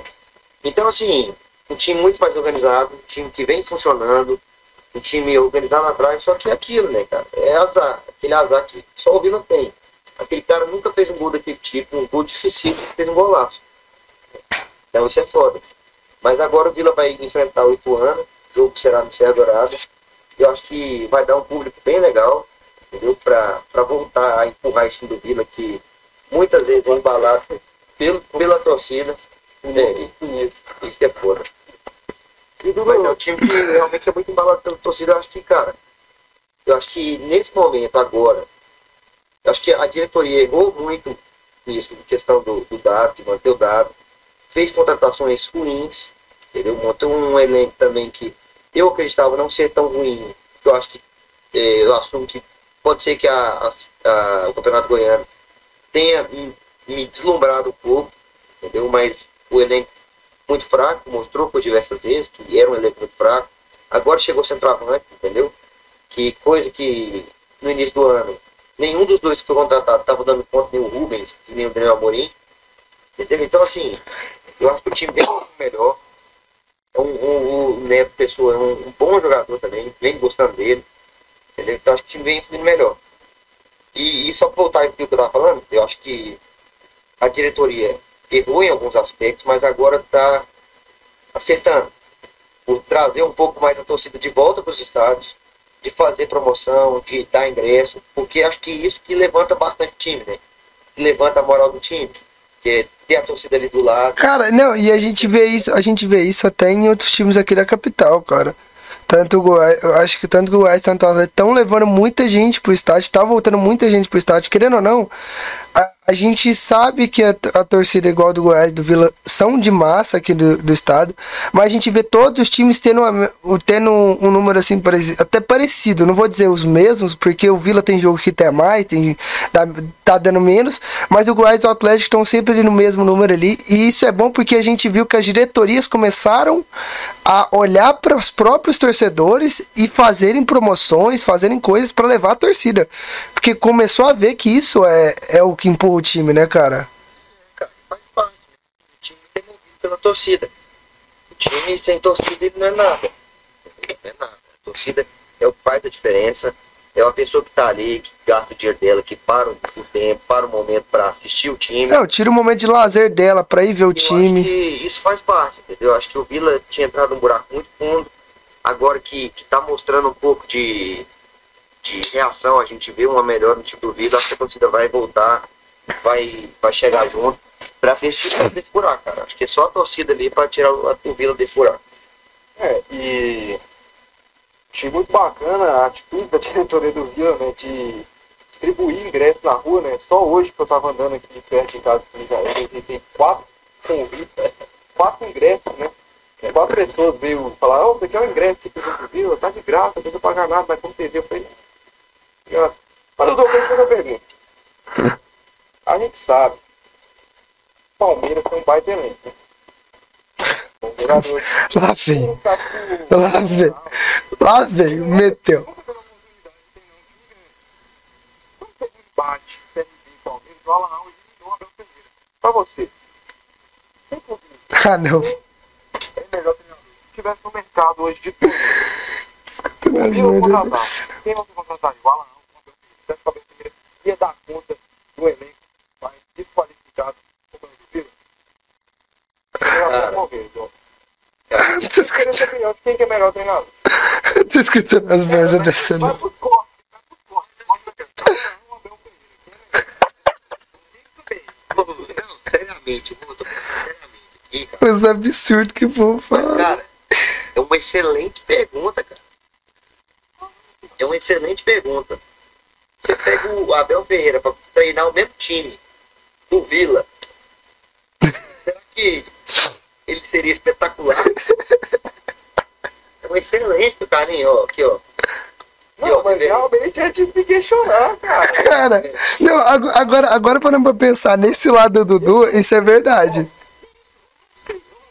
O Alan Alves, do Palmeiras, ia ter o mesmo desempenho do Abel Ferreira. Mas será que o Abel Ferreira ia ter o mesmo desempenho no, no Vila? Parecia. Cara, não, isso, isso, não, isso é uma boa, porque a gente, a gente sempre para pra pensar ah, os, treinador, os treinadores no. Os caras loucos. Porque assim, a, a gente sempre para pra pensar, o treinador que tá no, com, no nosso time, num time melhor. Mas a gente nunca parou pra pensar o treinador que tá no time melhor no time merda. A gente nunca Porque igual, Mas, cara, imagina, você levantou uma bola muito boa. será que o Abel no Vila ele seria melhor que o, o Alan no Vila? Será que ele ia fazer o Vila subir? De estrutura, o Vila tem, tem questão de estrutura, jogadores, jogadores. Será que sem, sem a estrutura, sem, estru- sem a estrutura que o Palmeiras tem, o Abel Ferreira conseguiria ser um Abel baita treinador? Abel Ferreira jogando é, outro Série B, que pancadaria. Vai, bora. Não, mas eu, eu paro pra pensar, mas eu paro pra pensar aqui. O Abel Ferreira, beleza, quando ele chegou no Palmeiras era um time mais retrancado. Será que ele ia continu- conseguir fazer isso no- na Série B?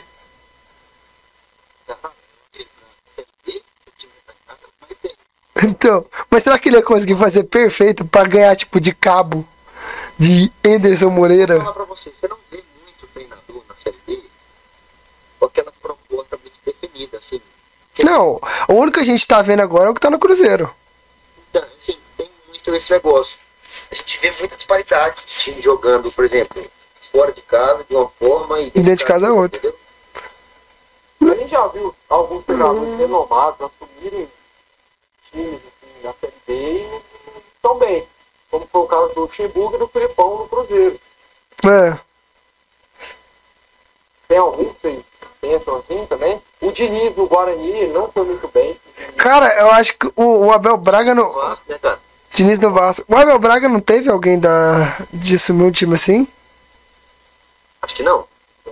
Acho que não. Ah, não vou conseguir lembrar. Tipo... Ah, mas, aí, mas em, comparação, em comparação a isso, a gente tem um treinador renomado, que não tá tão renomado, mas que foi bem, foi o Rogério Senna. Como assim? Foi bem, Que foi bem na Série B. Ah, foi bem na Série B. É. E que foi até campeão. A gente tem um treinador que tá ali nos times grandes que foi bem na Mas Série B. acho, cara, que não, nada é? Acho que tudo conta. Futebol não é só quatro linhas, é, é o A estrutura, clube, é o clima. A estrutura, mas o clima que tá ali, o clima que o cara recebe o time. a diretoria. Se chegasse ali no, Fluminense ali, 2019 ali, todo remendado, todo cagado, todo fudido. Será que ele seria esse cara que ele é hoje, que ele representa hoje, como treinador no Brasil? Entendeu? É interessante. É muito. Acho que tudo, tudo em torno conta, cara. Caralho, tava pensando aqui, velho. E botava o Prazo, né? O Digão, Matheus Ferraz, o Agenor, goleiro Muriel. Tava Meu Deus. tocando bola lá atrás. E foi, e foi o que, e foi o que ele falou, viu? E foi o que o Diniz falou. Que ele, ele deu até uma entrevista esses dias aí, na coletiva. Ele falando, cara, time de 2019 Fluminense, eu cheguei aqui, time todo remendado, é, devendo salário, devendo coisa, não tinha Mas ô, vocês falando do. treinamento que tem, entendeu? Então é Não, cê- vocês falam, vocês falam nesse treino do Diniz, vocês lembram que o Diniz levou o Aldax, Aldax Osasco a uma final de Paulista.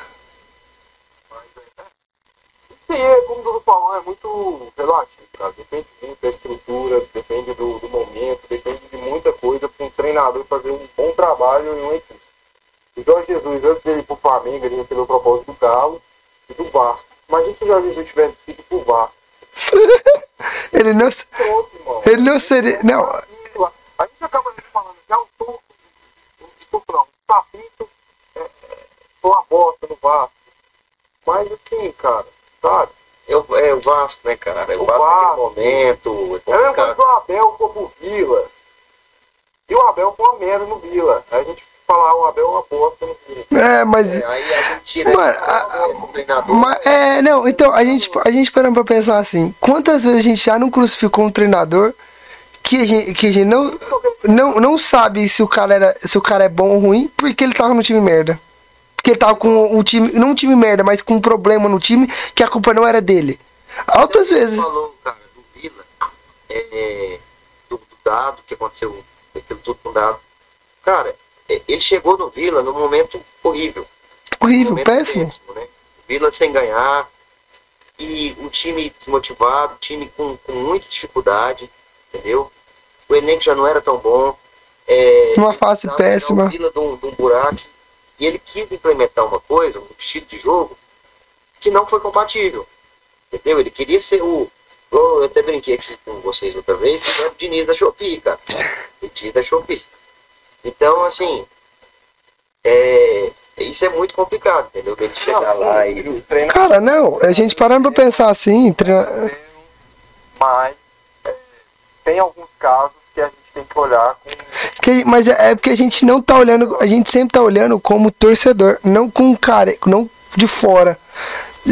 Altas vezes, eu acho que se for puxar na memória, o Carlinho é bem melhor do que eu de memória disso. Vários treinadores que foram crucificados por não estarem conseguindo bem num time, mas irem pra outro e conseguirem fazer uma coisa absurda. De memória aqui eu não consigo. caso Diniz, assim, que é um treinador que, que é muito crucificado por muitas coisas, pelo, pela forma de jogar, pelo por tudo que aconteceu. E hoje a gente vê lanchando aí, cara. Não, e a gente também teve, E o que falta pra ele hoje, pra coroar ele, é um título. é, não, e a gente também teve os casos inversos, como como treinadores que estavam treinando muito bem times assim que a gente via que tinha uma limitação, mas quando chegou no time melhor não conseguiu. A gente já viu muito isso também. Rogério Senna, a gente já viu isso. Tava muito bem no Fortaleza, chegou no Cruzeiro e não conseguiu. Então assim, é muita coisa. Mas é realmente muito foda você treinar, tipo. Eu acho que a gente acaba, eu acabo brincando aqui, falando, nossa, cara, treinadores horríveis dessa série B, não sei o quê, Cabo, Moza. Mas realmente o material humano ali não é. Não só material humano, cara. Material que você tem até de estrutura, cara. A maioria dos times que estão na Série B, a estrutura são muito reduzida comparada aos times da Série A. Tipo assim, extremamente, cara. É incrível. Difícil, cara. É gramado ruim. Gramado ruim, é centro de treinamento ruim, jogo só pan- jogo pancadaria. É muito difícil. E esse negócio até do, do. Pode acontecer do gramado.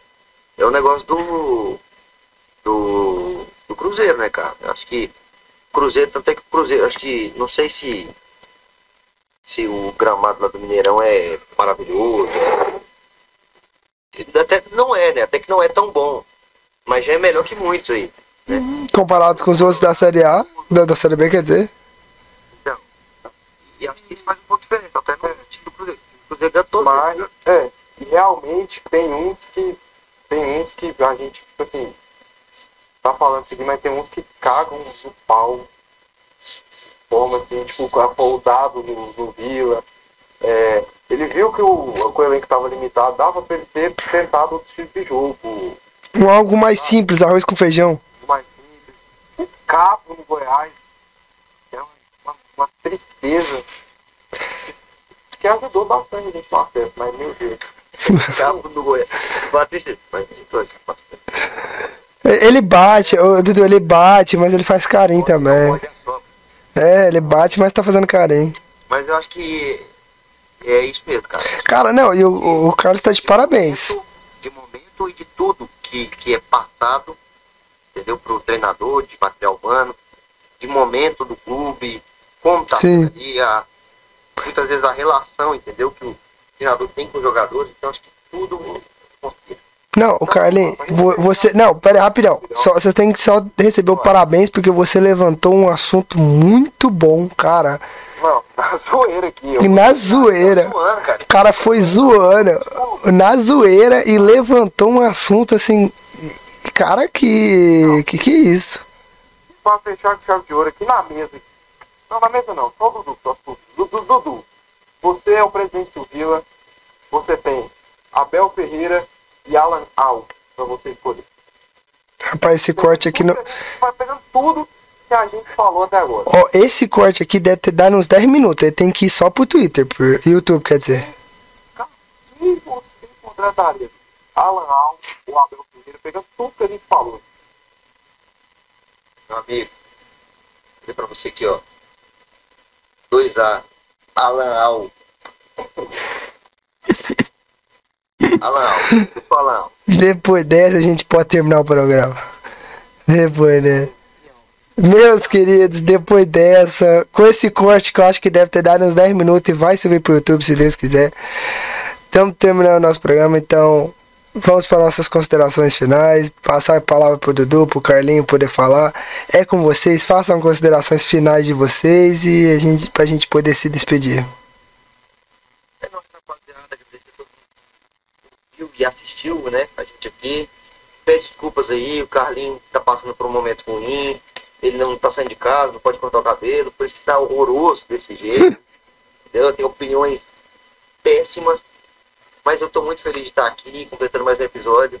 E é nóis. Vamos pro próximo, já já tem outro, viu? Sexta-feira sai mais um. cabelo está uma bosta dele.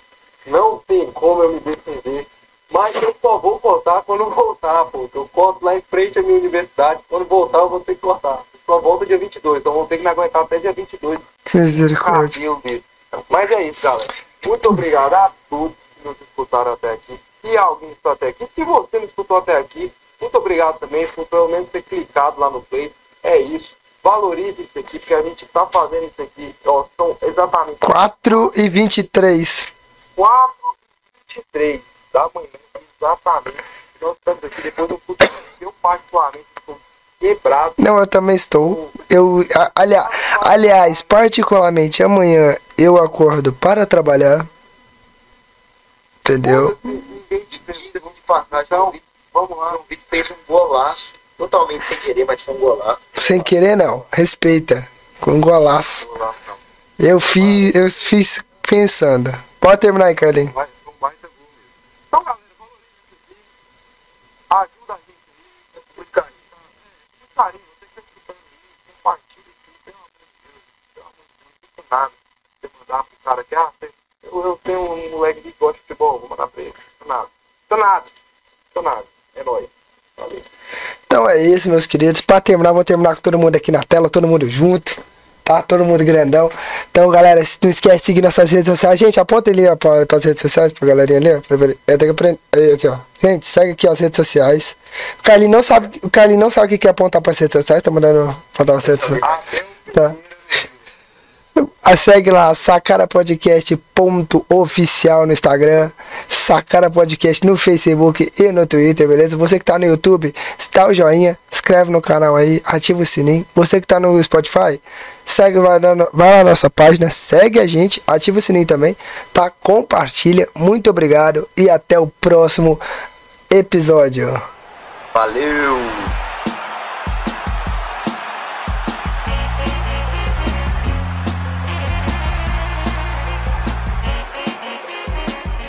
Podcast.